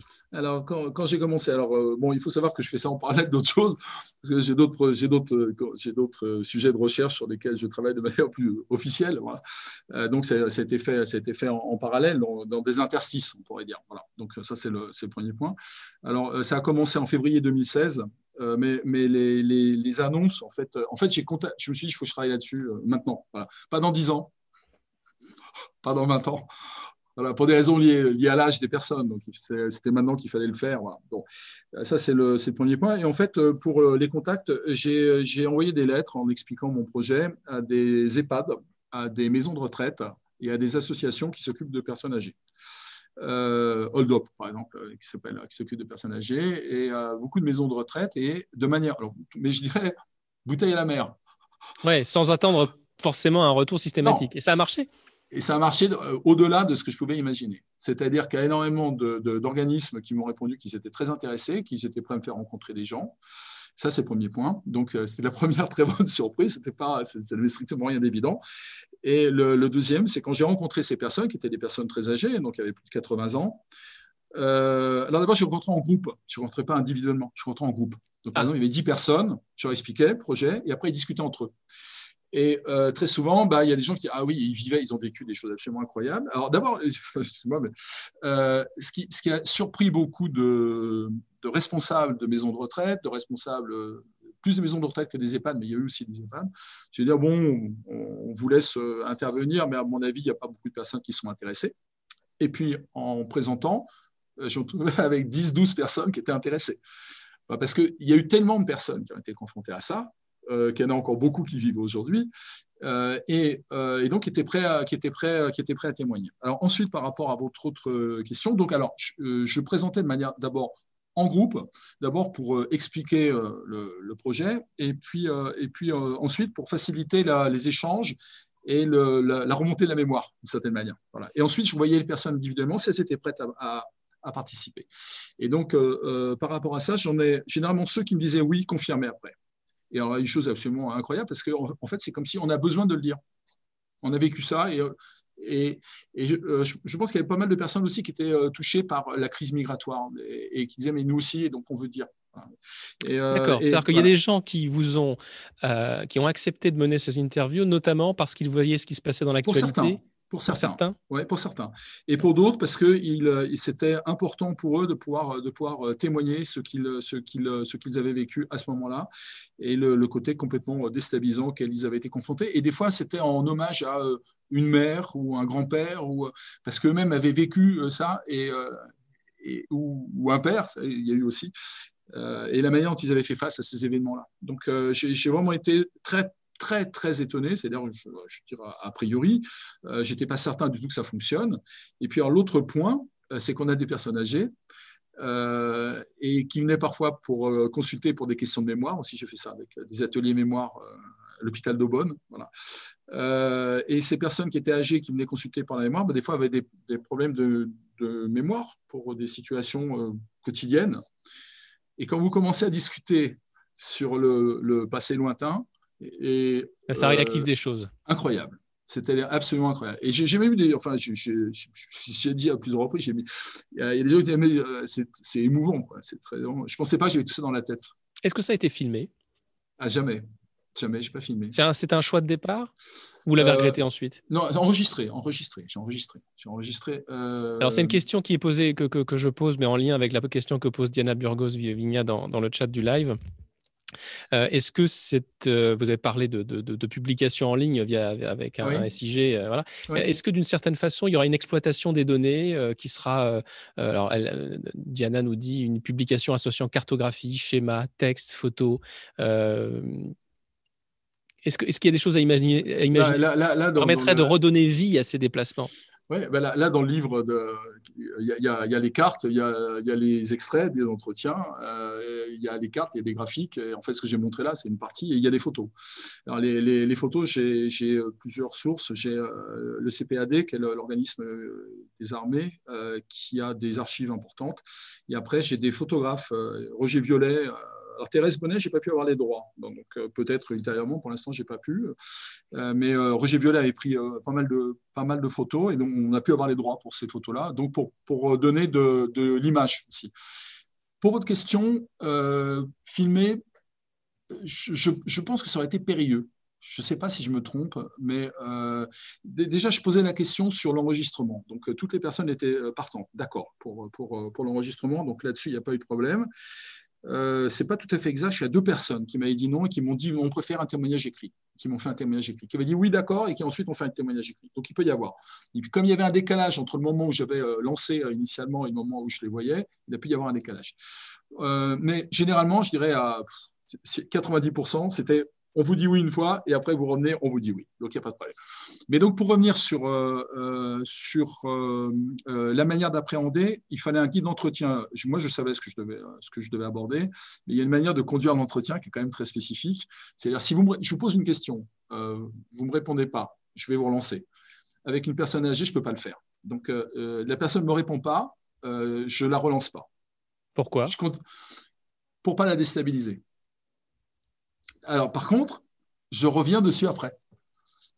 Et par exemple, des gens qui disent euh, Je ne sais plus où on est allé, euh, je ne me rappelle plus exactement. Donc, je vais pas essayer, de retrouver, etc. Non, j'insiste pas. Par contre, après, dans le cours de discussion, mais au fait, et là, des fois, et très souvent, ça revient. Parce que si, euh, si vous voulez, comme ce sont des, personnes qui peuvent être plus en position un peu de, fragilité, si vous mettez l'accent sur quelque chose qui est un peu un point de difficulté, vous risquez de bloquer. Donc, en fait, il faut passer et après, vous y revenez. Une question, de Mélissa, question de Mélissa Juste, sur les, le filmer, donc enregistrer, oui. Filmer, je pense que ça aurait, été, ça aurait pu être déstabilisant. À aucun moment, je, je l'ai envisagé. À aucun moment. C'est pas comme si je m'étais dit euh, oui, non. non, non. Et pourtant, quel potentiel pour un documentaire éventuellement? Mais bon, je, on, on, on, en discute. Là, c'est le, journaliste qui, On peut en rediscuter. On peut en rediscuter après. Parce qu'il y a, peut-être. Non, non, non, non. On peut en rediscuter après. Il y a peut-être des personnes qui seraient prêtes après avoir. Euh, parce que le livre, je vais le renvoyer, hein, évidemment, et qui pourraient être peut-être intéressées pour, euh, pour un témoignage, pour un témoignage euh, visuel. question de Mélissa Pruvot. Question commentaire.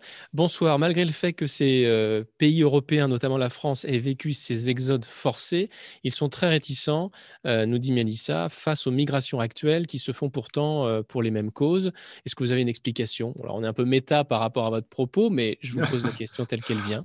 Euh, bah, là, j'aurais bien du mal à répondre. Euh, pourquoi? Peut-être parce qu'on n'a pas de mémoire ou une mémoire insuffisante oui, euh, parce que et parce que peut-être qu'on comprend pas. Alors, euh, alors c'est quand même l'un des l'un des objectifs de, comprendre pourquoi on part. Quoi. C'est-à-dire mm. les, les, gens qui partent qui partent de, de, de Syrie, ils partent pas pour faire du tourisme. Hein. Euh, quand ils quand ils partent du, de Alep, qui est, qui est, en cours de, de, destruction, ça revient à mes personnes qui partaient d'Arras en cours de destruction ou qui partaient d'Abbeville en cours de destruction. Il faut d'abord pouvoir se sauver, sauver les siens parce que j'en partent pas tout seuls, ils, partent avec leur famille dans des situations qui sont des fois complètement, euh, complètement vraiment incroyables. Il y a des, situations incroyables. J'en rencontrais une tout à l'heure. Euh, euh, et, donc, je pense qu'on ne perçoit pas la déstabilisation, la destruction et les situations dans lesquelles sont, auxquelles sont confrontées ces personnes. L'autre aspect, quand même, pour rebondir par rapport à la question, c'est les enfants. C'est-à-dire, euh, moi, je voulais axer ça sur. sur j'ai beaucoup de photos d'enfants, donc euh, sur, les, euh, sur les enfants.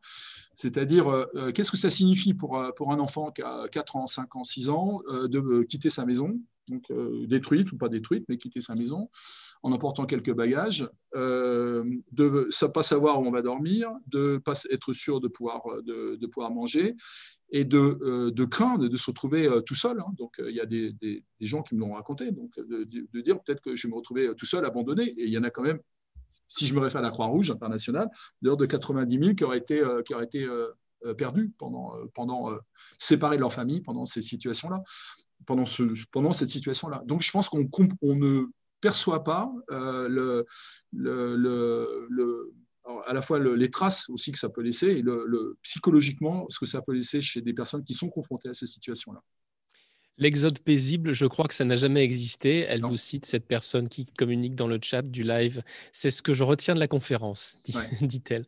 Euh, effectivement, il n'y a pas d'exode paisible. Non, non, parce qu'il euh, il y, a, euh, y, a, y, a, une. Alors, a, y a un monsieur qui, m'avait qui m'avait dit bon, finalement, au final, alors il, était, alors, il était à Ousson-sur-Loire, voilà, euh, et euh, il est parti jusqu'à Albepierre dans le Cantal.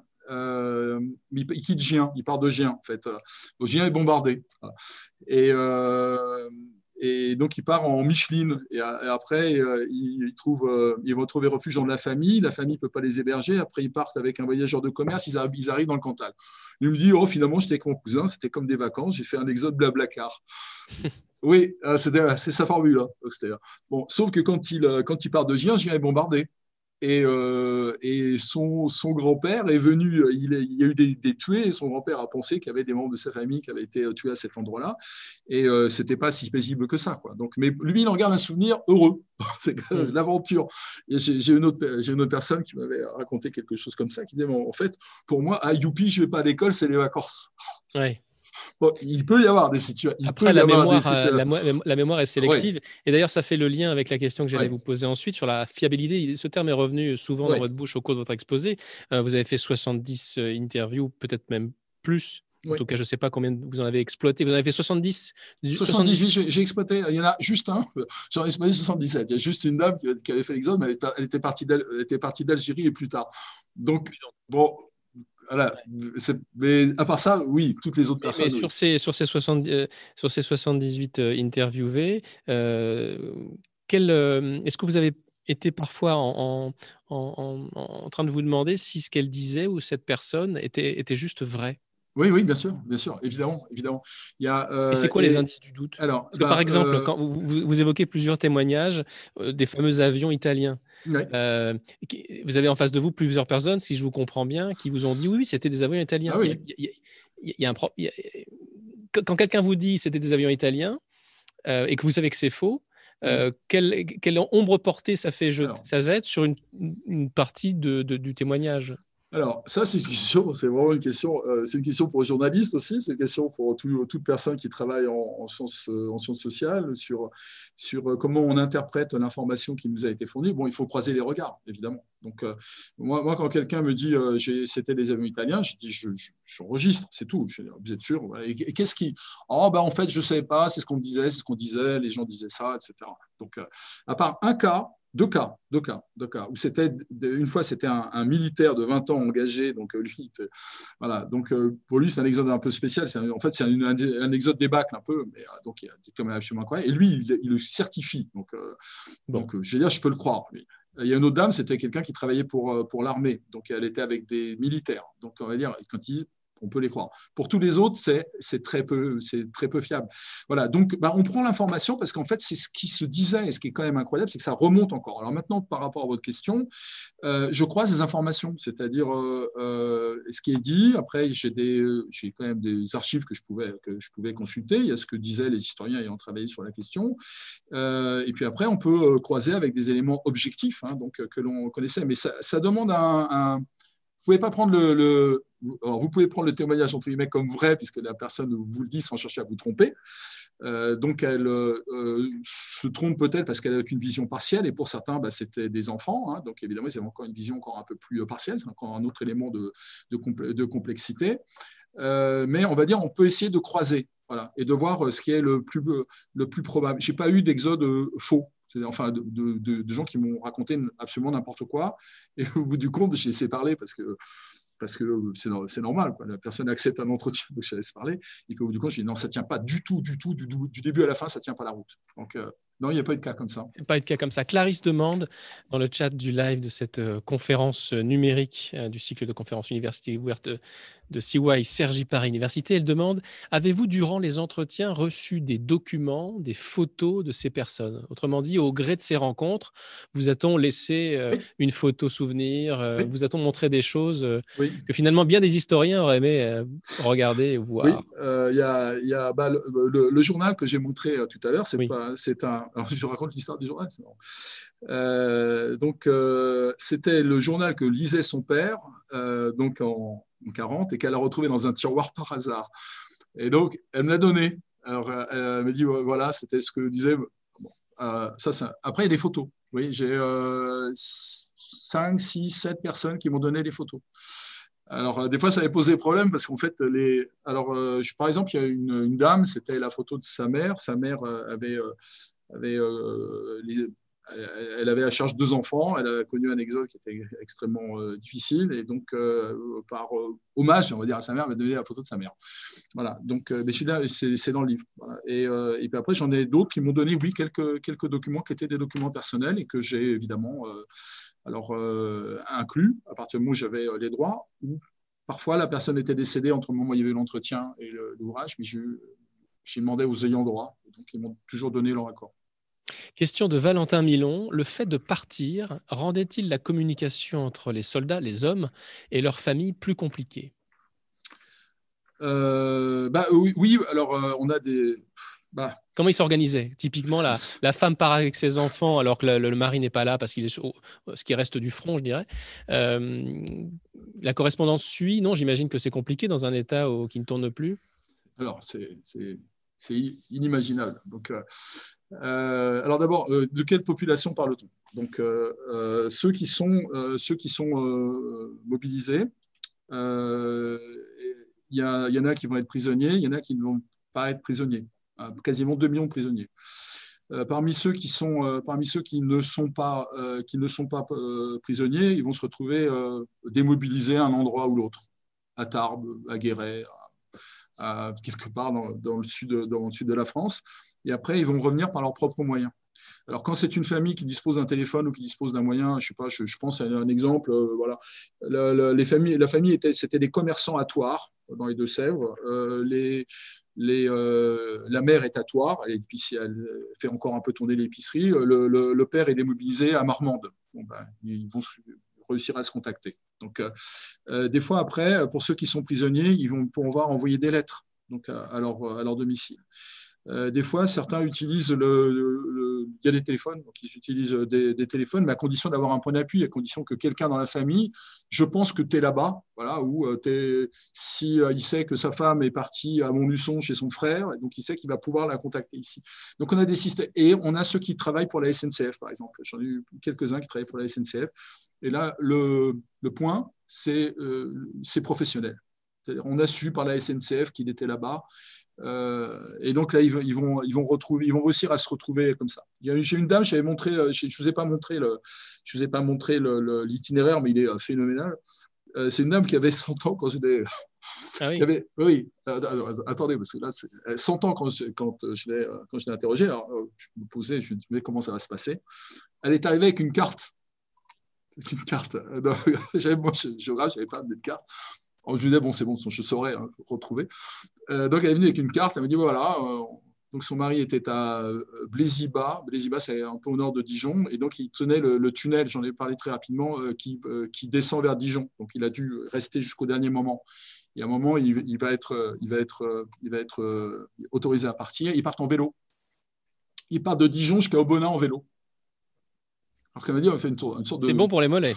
Oui. En passant par des cols et tout. Euh, ils, évitaient les routes, ils évitaient les grandes routes parce qu'ils pensaient que c'était euh, euh, menaçant. Et après, son, mari va devoir regagner son travail. Et donc, le lien, ce sera toujours par la SNCF. Donc, j'allais à la gare ici et on me disait où il était, etc. Donc, je ne réponds pas complètement à la question, mais il faut bien voir toutes les situations. Il y, a, ceux qui vont être prisonniers, donc ils vont généralement renvoyer des lettres à leur domicile quand ils pourront le faire. Euh, il y a ceux qui, sont, euh, qui, sont, euh, qui ont été démobilisés et donc après, ils vont plutôt essayer de retourner à leur domicile. Des, des, des, témoignages incroyablement touchants de, la, de, de, gamins qui retrouvent leur père quand ils rentrent, de, quand il était démobilisé. il y en a eu quelques-uns qui ont témoigné là-dessus. et puis il y en a certains bah, qui ne sont jamais retrouvés parce qu'ils ont profité de la situation. J'ai un, témoignage aussi comme ça. Bah, mon père, bah, il, est parti, puis, il n'est jamais revenu, il n'a jamais voulu revenir. Ah oui, carrément. Oui, c'est ah, dans ces zones troubles de l'histoire bah, que ça, se font, évidemment. On reviendra d'ailleurs tout à l'heure sur le sort des enfants, 90 000, même si c'est 90 000 même si c'est un chiffre surévalué éventuellement, on ne sait pas, ça reste quand même euh, colossal. Je, vois qu'on en parle tout à l'heure. Il reste une demi-heure avant la fin de cette édition du cycle de conférences université euh, ouverte, fin de cet épisode, j'allais dire. Euh, si vous nous rejoignez, vous êtes en bonne compagnie avec Didier Despont et moi-même Mathieu Roux, journaliste scientifique à Grand Labo. N'hésitez pas à poser toutes les questions que vous souhaitez. On parle d'exode de ces Françaises et ces Français qui ont été mis sur les routes de France pendant l'année 1940 Euh, je voudrais euh, qu'on prenne quelques questions du chat. Euh, bonsoir, nous dit Julie. il y a aussi un, terme, elle revient sur la notion d'exodien, de, mmh. etc. Quelle est la différence entre immigré et expatrié pour vous qui êtes géographe? Expatrié est utilisé pour quelqu'un qui a une situation aisée et stable, pour mmh. l'interrogation. Euh, qu'est-ce que. Bah, l'expatrié, c'est celui qui va décider de partir, euh, souvent pour euh, une. Oui, qui le fait par, par Qui fait par choix. Et, Encore que pendant la Révolution française, sauf erreur, on parlait d'expatriés, et ce n'étaient pas des gens qui étaient contents de partir, je crois. J'ai pas été, j'ai appris sur la Révolution française. Donc, oui, tout à fait. Tu avais parlé d'expatrié, mm. euh, bah, qui quitte sa patrie, voilà, expatrié. Euh, mais c'est vrai que quand, on utilise le terme aujourd'hui, c'est plutôt des, gens qui partent plutôt pour des raisons professionnelles. L'immigré, c'est celui qui vient de l'extérieur, voilà, qui est qui est, qui est né, euh, qui est souvent né dans un autre pays et qui est venu sur, le, sur, le, sur, le, sur un territoire avec franchissement d'une frontière. Pourquoi alors, alors, attendez, alors, juste euh, par rapport à ça, euh, ça, permet de, poser la question de, des, des, réfugiés euh, aujourd'hui. Les, les, réfugiés de l'Exode sont des réfugiés dans leur propre pays. Donc, alors le, il a, la convention de, sur les réfugiés de l'ONU de 51, alors ça n'existait pas, il n'y avait rien, il y avait rien à, ça date de 51, sur l'ONU, euh, distingue les réfugiés, les réfugiés donc euh, ceux qui euh, viennent, qui ont trouvé refuge dans un, dans, dans un pays parce qu'ils sont menacés dans le leur, des déplacés. Donc les exodiens, ça pourrait être, on pourrait les considérer comme des déplacés puisqu'ils sont à l'intérieur de leur pays. maintenant, ils sont à l'intérieur de leur pays, mais un pays qui est occupé. Donc, ouais. Il vous a paru en tout cas que cette notion d'exodien, elle valait le coup d'être reprise, qu'elle faisait sens? Bah, euh, Oui, parce qu'en fait, euh, souvent, on, peut avoir, euh, on va dire, on va utiliser une fois un terme de, de, réfugié. L'exodien, c'est celui qui va partir. Donc, c'est qui, qui, décide de, partir, de chercher, une solution. Et je trouve que ça date de 90, hein, c'est dans, dans 1940, elle est terrible hein, que, Jean-Pierre Azema utilisé ce terme-là. Eric Canary le réutilise, euh, Pierre Miquel ne l'utilise pas. Euh, moi, je trouvais que euh, ça, reflétait une, réalité et le néologisme pouvait être conservé, donc je l'ai, utilisé. Question de l'équipe de, de, de, du service culture de l'université CY Sergi Paris Université. J'en profite pour saluer Adeline Ecker et Caroline Chantegrey. Avez-vous reçu des témoignages de liens durables qui se seraient tissés sur les routes ou avec des personnes qui auraient hébergé des exodiens? Oui. Euh, Parce que tout à l'heure, vous avez dit qu'en termes de solidarité, c'était pas euh, foufou. Bah, euh, D'après ce que disait ce psychothérapeute en 1946 dans sa thèse, euh, comme quoi peu d'éléments de, peu de, peu de solidarité avaient été rapportés. Euh, vous, on vous a raconté qu'au contraire, des choses. Des, alors, de, tout, de tout, oui, en fait, il y, a, de tout. Il y a, à la fois, il y a eu à la fois des situations d'une extrême dureté et des, des, situations de solidarité vraiment étonnantes. Et donc, j'ai deux cas. Voilà, un, un, le plus et un, un plutôt un peu moins. Donc, euh, sur, euh, sur le plus, c'est des gens qui partent, je ne sais plus, je sais plus, ils partent de la région parisienne, c'est absolument sûr. Euh, ils partent à pied avec les, deux parents, les deux enfants, deux filles, dont une fille qui est handicapée mentale. Donc, déjà pour une situation qui est aussi très complexe. Hein. ils arrivent à, Blois. ils franchissent le pont de Blois juste un peu avant qu'il soit détruit. Et de l'autre côté, ils sont hébergés dans une ferme. Et le, en fait, ils sont hébergés dans une, ils sont hébergés dans une ferme et la, la, ferme, ils ont des ouvriers agricoles. Ils les hébergent dans, là, là où ils hébergent les ouvriers agricoles. Et ils vont rester. Et la, la dame souffre horriblement des pieds parce qu'ils partent. Et c'est le, ce monsieur qui la soigne et ils vont rester amis et ils vont se revoir longtemps après. ils ont gardé, et ils se connaissaient absolument pas. Et la dame que j'ai rencontrée bah, insisté, on ne se connaissait absolument pas. On s'est rencontrés dans ces circonstances. Ils ont été absolument adorables. Et, donc, et par la suite, les liens sont restés, ils sont restés amis. Euh, parce que c'est vraiment étonnant. C'est un hasard, un hasard complet de, des, relations, des relations individuelles. et, dans ce, dans ce cas-là, ce n'est pas euh, quelqu'un qui a dit euh, gardez ces personnes-là. Ça s'est fait, je vous aide. Alors maintenant, j'ai un autre cas qui n'est pas, alors, est pas complètement le, est pas complètement l'inverse. C'était une, c'était une, c'était une famille qui était, qui était, pas, qui était de Beaumont-la-Ronce. C'est un, village qui est, euh, qui est au, nord de Tours. bon, et eux n'étaient pas partis, donc eux avaient décidé de, rester. Alors le, père était Charon, maréchal Ferrand, pardon. Donc le père était resté pour des raisons qui étaient des, raisons professionnelles, mais ils ont accueilli des gens. alors, un peu incité, visiblement, c'est le maire qui leur a dit prenez des gens. Ils avaient des, pareil, des moyens. Euh, enfin des moyens, je veux dire, un, local pour les héberger. Donc, ils ont hébergé des, femmes, deux femmes euh, et, des, enfants avec. Euh, sauf que là, c'est comme s'il y avait un clivage social. Oui, c'était des Parisiennes, elles ne parlaient pas comme nous, et, puis, et puis par la suite, bah, jamais, jamais, ils n'ont même pas fait un geste pour nous, ils sont jamais venus nous revoir, etc. Voilà. Donc, euh, des, histoires différentes. Euh, mais même, euh, oui, et mais ne pas imaginer que les, les, Exodiens du Nord accueillis, accueillis au Sud, ça allait toujours très bien. par exemple, je sais pas, je suis quelqu'un qui venait de donc qui venait de des Vosges, donc qui avait pas, qui était parti, donc ils avaient réussi à, partir en voiture, enfin un itinéraire absolument absolument fou. Ils arrivent à Tarbes. Ils ont de la famille à Tarbes, ils sont hébergés. Et là, à Tarbes, à l'école, on disait, on les appelait les Boches de l'Est. Ah et donc, ils étaient, euh, euh, et ça a fini par créer des tensions entre les réfugiés, là je les appelle les réfugiés, puisqu'ils sont plus sur les routes, ils sont plus, ils sont, et, euh, et les populations qui les avaient accueillis. Donc, pas, voilà, je ne généralise pas, je suis absolument dans l'incapacité de généraliser, mais simplement pour, pour dire que les, les situations n'ont pas nécessairement été toujours simples entre. Hmm. Vous êtes, vous êtes obligé de partir forcément sur des, sur des, des cas euh, concrets, ce qu'on vous a donné.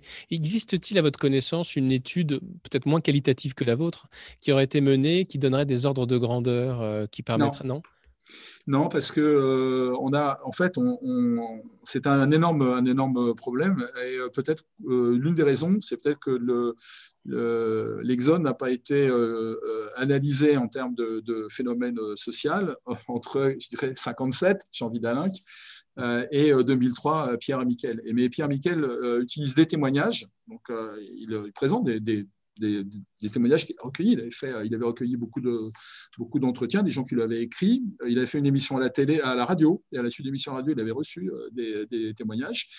Euh, mais il n'a pas fait d'études, euh, on va dire, euh, statistiques sur, mm. sur les profils des, et ce que j'ai tenté de faire, mais si vous voulez, il faudrait plus d'informations. En fait, il faudrait, compléter. Et Eric Allary, et, lui, a énormément travaillé sur tout un tas d'archives qu'il a, a utilisées. C'est lui qui a le plus travaillé hein, sur cette, sur cette euh, question-là.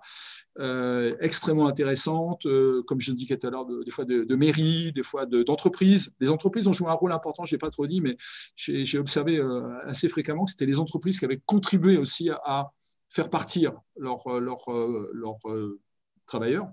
Euh, pour ensuite pouvoir les, faire revenir. Et donc, il avait euh, pu maintenir des liens avec certains. J'ai eu des exemples comme ça, par exemple, quelqu'un qui part de Rouen et qui va jusqu'à Fumel. Ils sont partis loin, hein, Fumel, euh, et ça avait été totalement organisé par l'entreprise. Et donc, il était attendu à tel endroit par l'entreprise. Donc, il y a aussi des situations comme ça. Donc, pour reprendre, euh, Eric Allery fait pas, euh, il évoque la question sociale, par exemple, dire, euh, on voit bien qu'il y a des, des, en fonction des profils sociaux, il peut y avoir des, des, écarts dans les, dans, dans, les, dans les départs, mais il n'y a pas d'études statistiques voilà, qui, ait pu, qui ait pu être faite. Donc, à ma connaissance, non. En fait, on a beaucoup mm. de matériaux un peu quelqu'un qui a raconté, donc on peut retrouver un témoignage, deux témoignages. la montée en généralité, c'est plutôt par Pierre Miquel et par, euh, et par Eric euh, Allary. Euh, mais dans, dans, les deux cas, ils n'ont enfin, voilà, pas travaillé avec ce type d'approche. Alors maintenant, est-ce que ça pourrait être fait Serait-il, Didier Despont, éventuellement possible de faire appel à la génération suivante? C'est-à-dire, j'imagine que ces gens qui se sont déplacés en ont parlé parfois à, à leurs enfants, ce qui eux-mêmes, sans l'avoir vécu, auraient peut-être deux ou trois souvenirs, deux ou trois idées clés. Est-ce que ce serait hasardeux de faire appel à cette ressource mentale-là ou, ou est-ce que vous pensez que c'est possible c'est juste les moyens qui manquent? Là, là, je pense que ce serait très, très compliqué euh, parce que déjà, le, pour, pour les personnes que j'ai rencontrées, euh, des fois, il y avait les souvenirs qui étaient les souvenirs directs, très suivis. Voilà. Euh, à, reconstituer un itinéraire comme cette dame dont je parlais de 100 ans, où je fais reconstituer l'itinéraire quasiment, mais les routes qu'elle a prises. C'était dans d'autres cas, c'était plus par bribes, par flash. Donc ça, je me rappelle très bien. Ça, me rappelle très bien. Et puis entre les deux, on, on, reconstruit l'itinéraire parce qu'il n'a pas pu passer ailleurs que là. Donc on, construit l'itinéraire. Mais on va dire c'est plutôt des flashs. On n'a pas le film. Voilà. Donc mais ça reste leur vie. Et après, ils ont pu en discuter avec leurs parents. Et donc, il y a leurs souvenirs directs. Et après, il y avait aussi ce qu'ils avaient gardé de leurs souvenirs avec leurs parents. maintenant, pour des souvenirs indirects, mon père m'a dit, mon grand-père m'a dit, euh, je pense que c'est très complexe. Et même posons-nous la question est-ce qu'on est capable, euh, voilà, si mes grands-parents m'ont raconté des choses, est-ce que je suis capable de reconstituer le film euh, Il manque des tas de, briques, il manque des tas d'éléments. Donc je crois que c'est très hasardeux. Sauf si des gens ont laissé des témoignages rédigés, écrits, et qui pourraient être. donc moi je suis preneur. Hein. Quand, quand, on, quand, on, on, a, quand on a travaillé là-dessus, quand j'évoquais alors très rapidement euh, tout à l'heure l'idée du SIG. Euh, on a, commencé à le monter, hein, il, est déjà identifié. Hein. euh, l'idée, c'est de reconstituer les itinéraires de manière très précise, d'intégrer de l'audio, donc entre autres les témoignages des personnes que j'ai pu avoir, des photos, quand on en a, qu'on puisse les positionner, euh, et puis euh, ensuite, de considérer que c'est une base ouverte, hein, ce n'est pas, euh, c'est pas les 78 entretiens, stop, on arrête là. Donc si d'autres personnes ont envie de dire, mais moi en fait, des choses comme ça, je, peux raconter, bah, on est tout à fait preneur. Mm. Et donc il suffit de faire les entretiens puis d'ajouter à la base. Donc c'est, une, c'est, une, c'est la base d'une base mais la base d'une base. Oui, c'est la base d'une base, qui est éventuellement évolutive. J'espère que votre appel sera entendu et s'il y a des gens qui veulent euh, s'associer à cette initiative, soit en y contribuant, soit en la faisant connaître, qu'ils se signalent à vous. Euh, on volontiers, avec plaisir. volontiers, volontiers. Ouais. Alors, deux, deux, petites questions finales parce qu'il est déjà, ouh, bob, bob, ça passe trop vite, 19h45. Euh, J'ai une question. On, vous on a parlé de, de ceux qui partaient, évidemment, de ceux qui revenaient très vite plus ou moins vite. Et puis, euh, est-ce qu'on a parlé euh, de ceux qui restaient définitivement?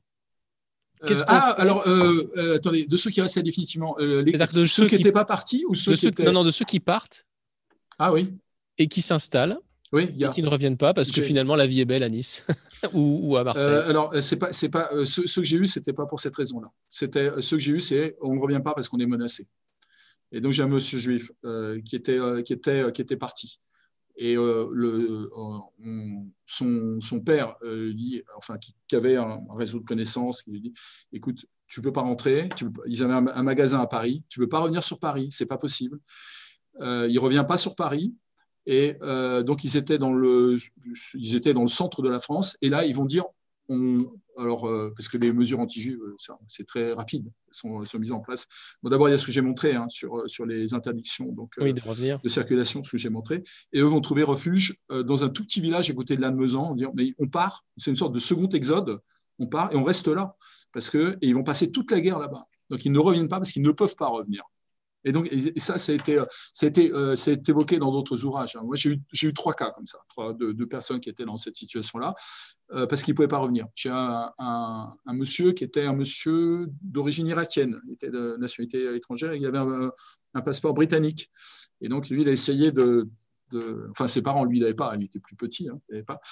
Euh, ils ont essayé de, prendre un, bateau pour euh, la Grande-Bretagne qu'ils n'ont pas pu avoir. Et après, ils sont restés dans le sud de la France. Ils ne sont pas revenus à Paris non plus. Ils, estimaient qu'ils étaient menacés. Ils ne sont pas revenus à Paris.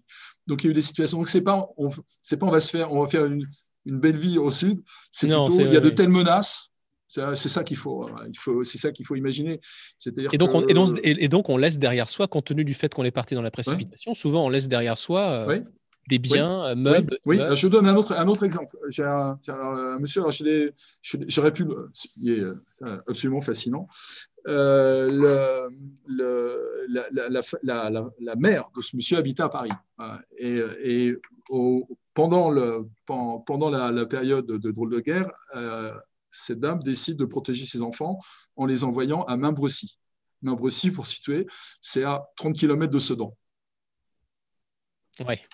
L'endroit idéal. L'endroit, l'endroit, l'endroit, pas idéal. Et donc, euh, chez ses grands-parents. Donc, elle part avec les grands-parents. Et donc, il y a trois enfants avec les grands-parents. Et donc, euh, évidemment, Sedan, menacés tout de suite, ils partent en charrette. Et, euh, ils partent en charrette, après, ils partent en voiture. Enfin, un itinéraire absolument incroyable. Ils arrivent à, à Saumur. Ils arrivent à Saumur pendant la bataille de Saumur. Je ne sais pas si vous voyez l'itinéraire. Ils quittent Sedan pendant l'attaque de Sedan. Ils passent par Montcornet. Ils arrivent Ah oui, non, mais c'est, ah, mais c'est pas possible. C'est moi, vous êtes sûr Et il arrive à Saumur au moment, et il, trouve refuge dans les caves à Saumur pendant, le, pendant la bataille de Saumur, donc en, le 18-19 juin 40. Et ils viennent des Ardennes, et eux, ils ne peuvent, pas, peuvent pas revenir dans, les Ardennes. C'est territoire, c'est territoire, c'est, alors c'est pas annexé les Ardennes, mais c'est la zone réservée où, le Reich euh, envisage de faire une zone de colonisation. Et donc, ils ne peuvent pas revenir euh, dans les Ardennes. Ils sont mm. piégés. Mm. Euh, ils ne retournent pas là-bas. Ils retourneront beaucoup plus tard et leur maison sera totalement détruite, en fait, saccagée. Et donc, ils ont totalement, ils ne pouvaient pas revenir. Ils sont restés à Bagnolet-Saumur. Il nous reste une dizaine de minutes avec euh, Didier Despont. Profitez-en pour poser les questions que vous souhaitez. Moi, j'en ai plein, mais bon, j'aimerais que vous en posiez aussi. Ils sont timides ce soir. Euh, question sur la population euh, qu'on empêche de fuir au tout départ.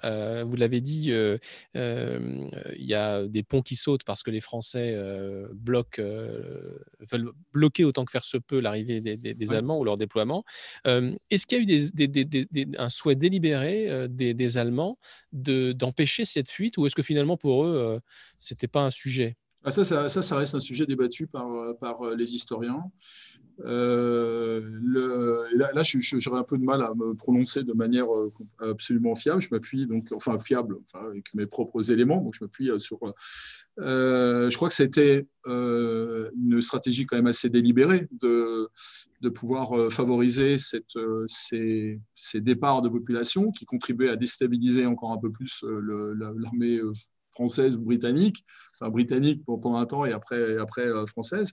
Oui, parce que les, images, hein. finalement. Oui, oui, bah, il y, a des, y, y a des images où euh, on voit et il y a, y a, des gens qui le disent, on était, euh, on était mélangés aux soldats et les soldats étaient peut-être visés. Alors, est-ce qu'ils visaient les soldats ou est-ce qu'ils visaient les civils?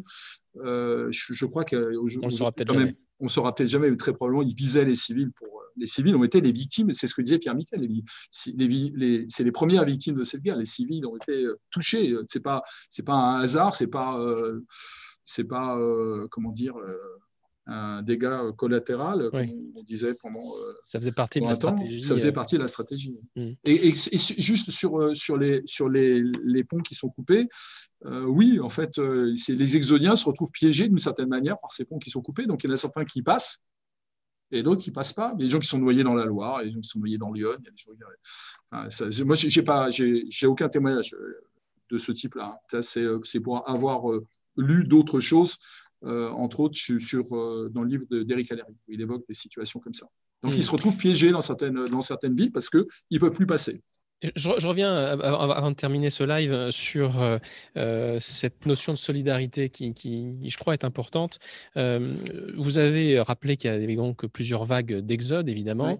Est-ce qu'il y a un effet, je ne sais pas si la notion qui est d'origine géographique, enfin, de, de, issue de la discipline géographie, de, la géographie, est-ce qu'il y a un effet not in my, backyard ah. du dernier arrivé qui veut pas voir arriver une ah, vague euh, dans son, euh, enfin l'avant-dernière vague ou la dernière vague dans son jardin. Ah, je sais pas, le, syndrome NIMBY euh, dans, dans cette situation-là, je sais pas s'il est.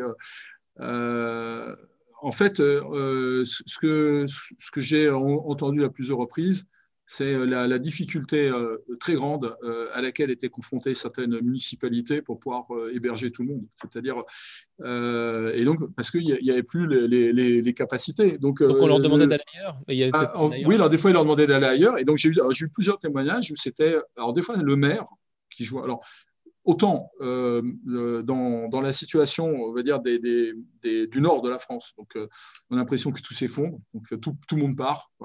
par contre, dans les parties plus au sud, donc là, les autorités politiques restent encore en place, ils jouent un rôle. Donc, par exemple, le maire dit Tiens, tu as, de la place chez toi, tu vas m'héberger quelqu'un, ce que j'évoquais tout à l'heure. Donc, il y a plusieurs cas. le curé, j'ai eu des, cas où c'était le, curé. Le curé euh, attends, d'accord, vous avez hébergé des Flamands, vous avez hébergé des Néerlandais, maintenant il y a eux, il faut pouvoir les héberger aussi. Et le curé va, sur la table et on a été hébergé chez quelqu'un. Donc il y a eu des situations comme ça euh, aussi. Alors ce n'était pas du syndrome NIMBY, c'était euh, de l'incapacité, euh, compte tenu des conditions, des capacités d'accueil des, des, de certaines communes, de certaines petites villes, à pouvoir héberger tout le monde. Il y en a certaines qui ont été confrontées à des situations extrêmes. Guéret a été confronté, Limoges a été confronté à des situations extrêmement importantes. Non, je j'ai pas vu le syndrome NIMBY, je suis pas sûr. Ça. Non, c'était une manière de faire écho éventuellement au, vernis de connaissances géographiques que j'ai. Euh, mais effectivement, ça m'a fait euh, songer à, ça euh, en, vous entendant parler de ces, de ces saturations d'espace, effectivement. De, on, parle des enfants peut-être pour terminer, parce que je pense que c'est quand même un, sujet. Parmi les, parmi, les, victimes invisibles de cet exode, il y a, ces, gamins. 90 000 enfants perdus selon une évaluation de la Croix-Rouge. Qu'est-ce qu'ils sont devenus? Alors, euh, il y, a eu des tas d'appels à la fin de, à, partir du mois de juillet, euh, des annonces dans les journaux euh, pour, pouvoir essayer de retrouver des, enfants. Des fois, c'est des, maris perdus, des femmes perdues, des grands-pères perdus, des grands-mères perdus. il y a eu tout un tas de situations comme ça, mais évidemment, c'est encore plus dramatique quand il s'agit d'enfants, avec la, possibilité de pouvoir une autonomie. Et donc, je ne sais pas c'est une évaluation, donc, euh, et euh, euh, avec des troubles psychologiques souvent très importants. Je dis, c'est vraiment étonnant, hein, cette, ces études qui avaient été faites alors, à chaud hein, par Bronner. Oui, en 46, ça 46, sort la, 46, thèse de doctorat. Sa, thèse de, sa thèse de doctorat sort en 46. Il a fait une étude sur les enfants pendant l'occupation et et, et, aussi, et aussi l'exode. Mais pour, pour revenir à, à, à, votre question, c'est aussi la confrontation avec la mort. Euh, parce que la mort est présente. Sur les routes, il y a des morts. Euh, sur les routes, il y a des voitures brûlées. Sur les routes, il y a, euh, il y a des gens, il y a des, il y a des personnes qui vont dire et les chevaux. On pleurait quand on voyait des pauvres chevaux qui étaient qui étaient crevés, etc. Mm. donc des situations comme ça. il y a les attaques sur les routes qui créent une panique absolument terrifiante. Donc la peur et la mort sont, sont, très, sont très présentes. Hein. Donc il y, a, il y, a, beaucoup de personnes qui, ont, qui ont témoigné de, de ça. Je, je, pense à une personne euh, son exode, c'était pas trop. C'est les personnes en vélo qui est parti en tandem avec ses parents qui arrivent à Taron-Plage, euh, un, peu au sud de, un peu au sud de Nantes. Euh, elle, m'a rappelé un, souvenir. Elle, arrive dans une grange. le soir, il y avait que elle et ses parents, donc elle était plutôt rassurée. Le matin, il y avait un monde fou. Elle a prise de panique par, par la foule, et donc elle se rappelait de cette panique. Et ce qui est incroyable, vous voyez, par rapport à la question que vous posiez tout à l'heure, c'est qu'on va dire, bon, c'est des souvenirs lointains. Et en fait, euh, quand, si vous posez la question, si vous creusez un peu, si vous laissez témoigner, euh, ce qui ressort en termes d'intensité de, de, vécu et de témoignage est absolument incroyable. Et ça, honnêtement, je ne m'y attendais pas. Hmm. Ultime question, Didier Despens, sur euh, la suite. ça, fait un, fait longtemps que vous vous occupez de ce projet. Les, interviews, vous l'avez rappelé, ont commencé dès 2016. Hein, je, je, sais bien ce que vous me disiez tout à l'heure. Oui. Euh, le livre sort là, le 16 décembre. Mmh. Euh, est-ce que ça s'arrête là? Alors, il y a cette base de données, mais si je, si je mets de côté la base de données euh, et, cette exploitation des, des datas, est-ce que vous avez envie de faire autre chose? Est-ce que vous vous êtes donné, est-ce que vous avez d'autres idées de recherche connectées à cette, à cette, à cette recherche-là qui, qui, qui, aurait, qui serait apparue euh, à votre esprit et que vous avez envie de pousser? Euh, est-ce que vous dites, tiens, pourquoi pas un documentaire? Tiens, pourquoi pas euh, trouver un réalisateur qui voudrait mettre ça en musique? Est-ce que vous avez des envies ou est-ce que vous en avez un peu assez parce que c'est fatigant de faire ça? En plus, vous le rappeliez de côté par rapport à vos recherches Alors, oui, alors, sur, le, sur en fait, il y a un, peu deux questions ou sur le, le, thème, sur quoi vous voulez vous travailler. Alors, ben, en fait, il y avait on avait un projet de recherche. Il y a une question qui a été posée par Diana Berous, elle, elle, faisait partie de ce programme de recherche, sur euh, la, manière dont les populations issues de l'immigration, euh, parfois viennent d'une immigration un peu tranquille et des fois viennent d'une immigration liée à des phénomènes de ce type-là. Et donc, on avait un, projet de recherche pour euh, analyser, là c'est aujourd'hui, aujourd'hui, hein, ce n'est pas, pas, il y a, pas il y a 80 ans, c'est aujourd'hui, euh, leur, euh, leur stratégie sur le plan résidentiel, sur le plan culturel, sur le plan politique ou économique, donc la manière dont ils dont il faisait et en, travaillant de manière comparative, donc dans différents pays européens. Donc c'est un peu ça pourrait être pour partie un sujet de, même, nature, euh, mais euh, donc aujourd'hui. Alors maintenant, sur l'autre euh, partie de, la question, par rapport à ça, en fait, moi, je, considère que je suis un, tout petit peu. C'était mon projet de, pouvoir réaliser ça sur ce moment de l'histoire. Donc, je pense que c'est fini. Sauf si l'utilisation des données. Donc, moi, je pense qu'il y a vraiment quelque chose à travailler et ça, c'est un apport géographique euh, que l'on peut travailler peut-être avec des collègues d'histoire. Donc, euh, euh, de voir comment on peut mettre en forme certaines, données, peut-être pour les interroger différemment. Et donc, c'est pour ça on le, le, SIG est monté, hein. donc, enfin, il est, monté, il est structuré. toute l'information n'est pas encore mise dedans, mais le, site, la place, est déjà, c'est à Sergi. Hein. C'est déjà, ça existe. Hein. Et donc, bah, on va y travailler. Donc, on a des de master qui devrait travailler à ça. Euh, et ensuite on peut récupérer de l'autre information. Voilà. Euh, et alors maintenant, la troisième question, parce qu'il y avait un, troisième élément, euh, d'aller, de, mettre ça en forme, je m'étais dit, en, fait, c'est incroyable, les gens se croisent. Alors, je ne l'ai pas, montré, mais il y a des moments où ils se croisent. On fait un film avec ça. C'est-à-dire, parce qu'il y, y, a des moments, ils passent le même pont avec, avec un, petit décalage de temps où il, euh, y en a qui, qui, vont vers le sud et puis ils passent par tour. Il y a ceux qui vont vers le sud, il y a ceux qui vont vers l'ouest. Alors, j'ai essayé de le faire un peu. Il y a, il y a deux ou trois cartes dans le, dans le, livre où j'ai fait trois, quatre itinéraires, une fois du côté de Gien, une fois du côté de Saumur, où on les voit qui se croisent. oui, ça. C'est, oui, ah ça visuellement, ne serait-ce que. oui, c'est ça. On imagine ce que ça pourrait être, euh, de ce que ça pourrait produire sur, le, sur un plan euh, filmographique. Il est 20h. Merci à toutes et à tous d'avoir euh, suivi cette euh, conférence du cycle de conférences Université ouverte.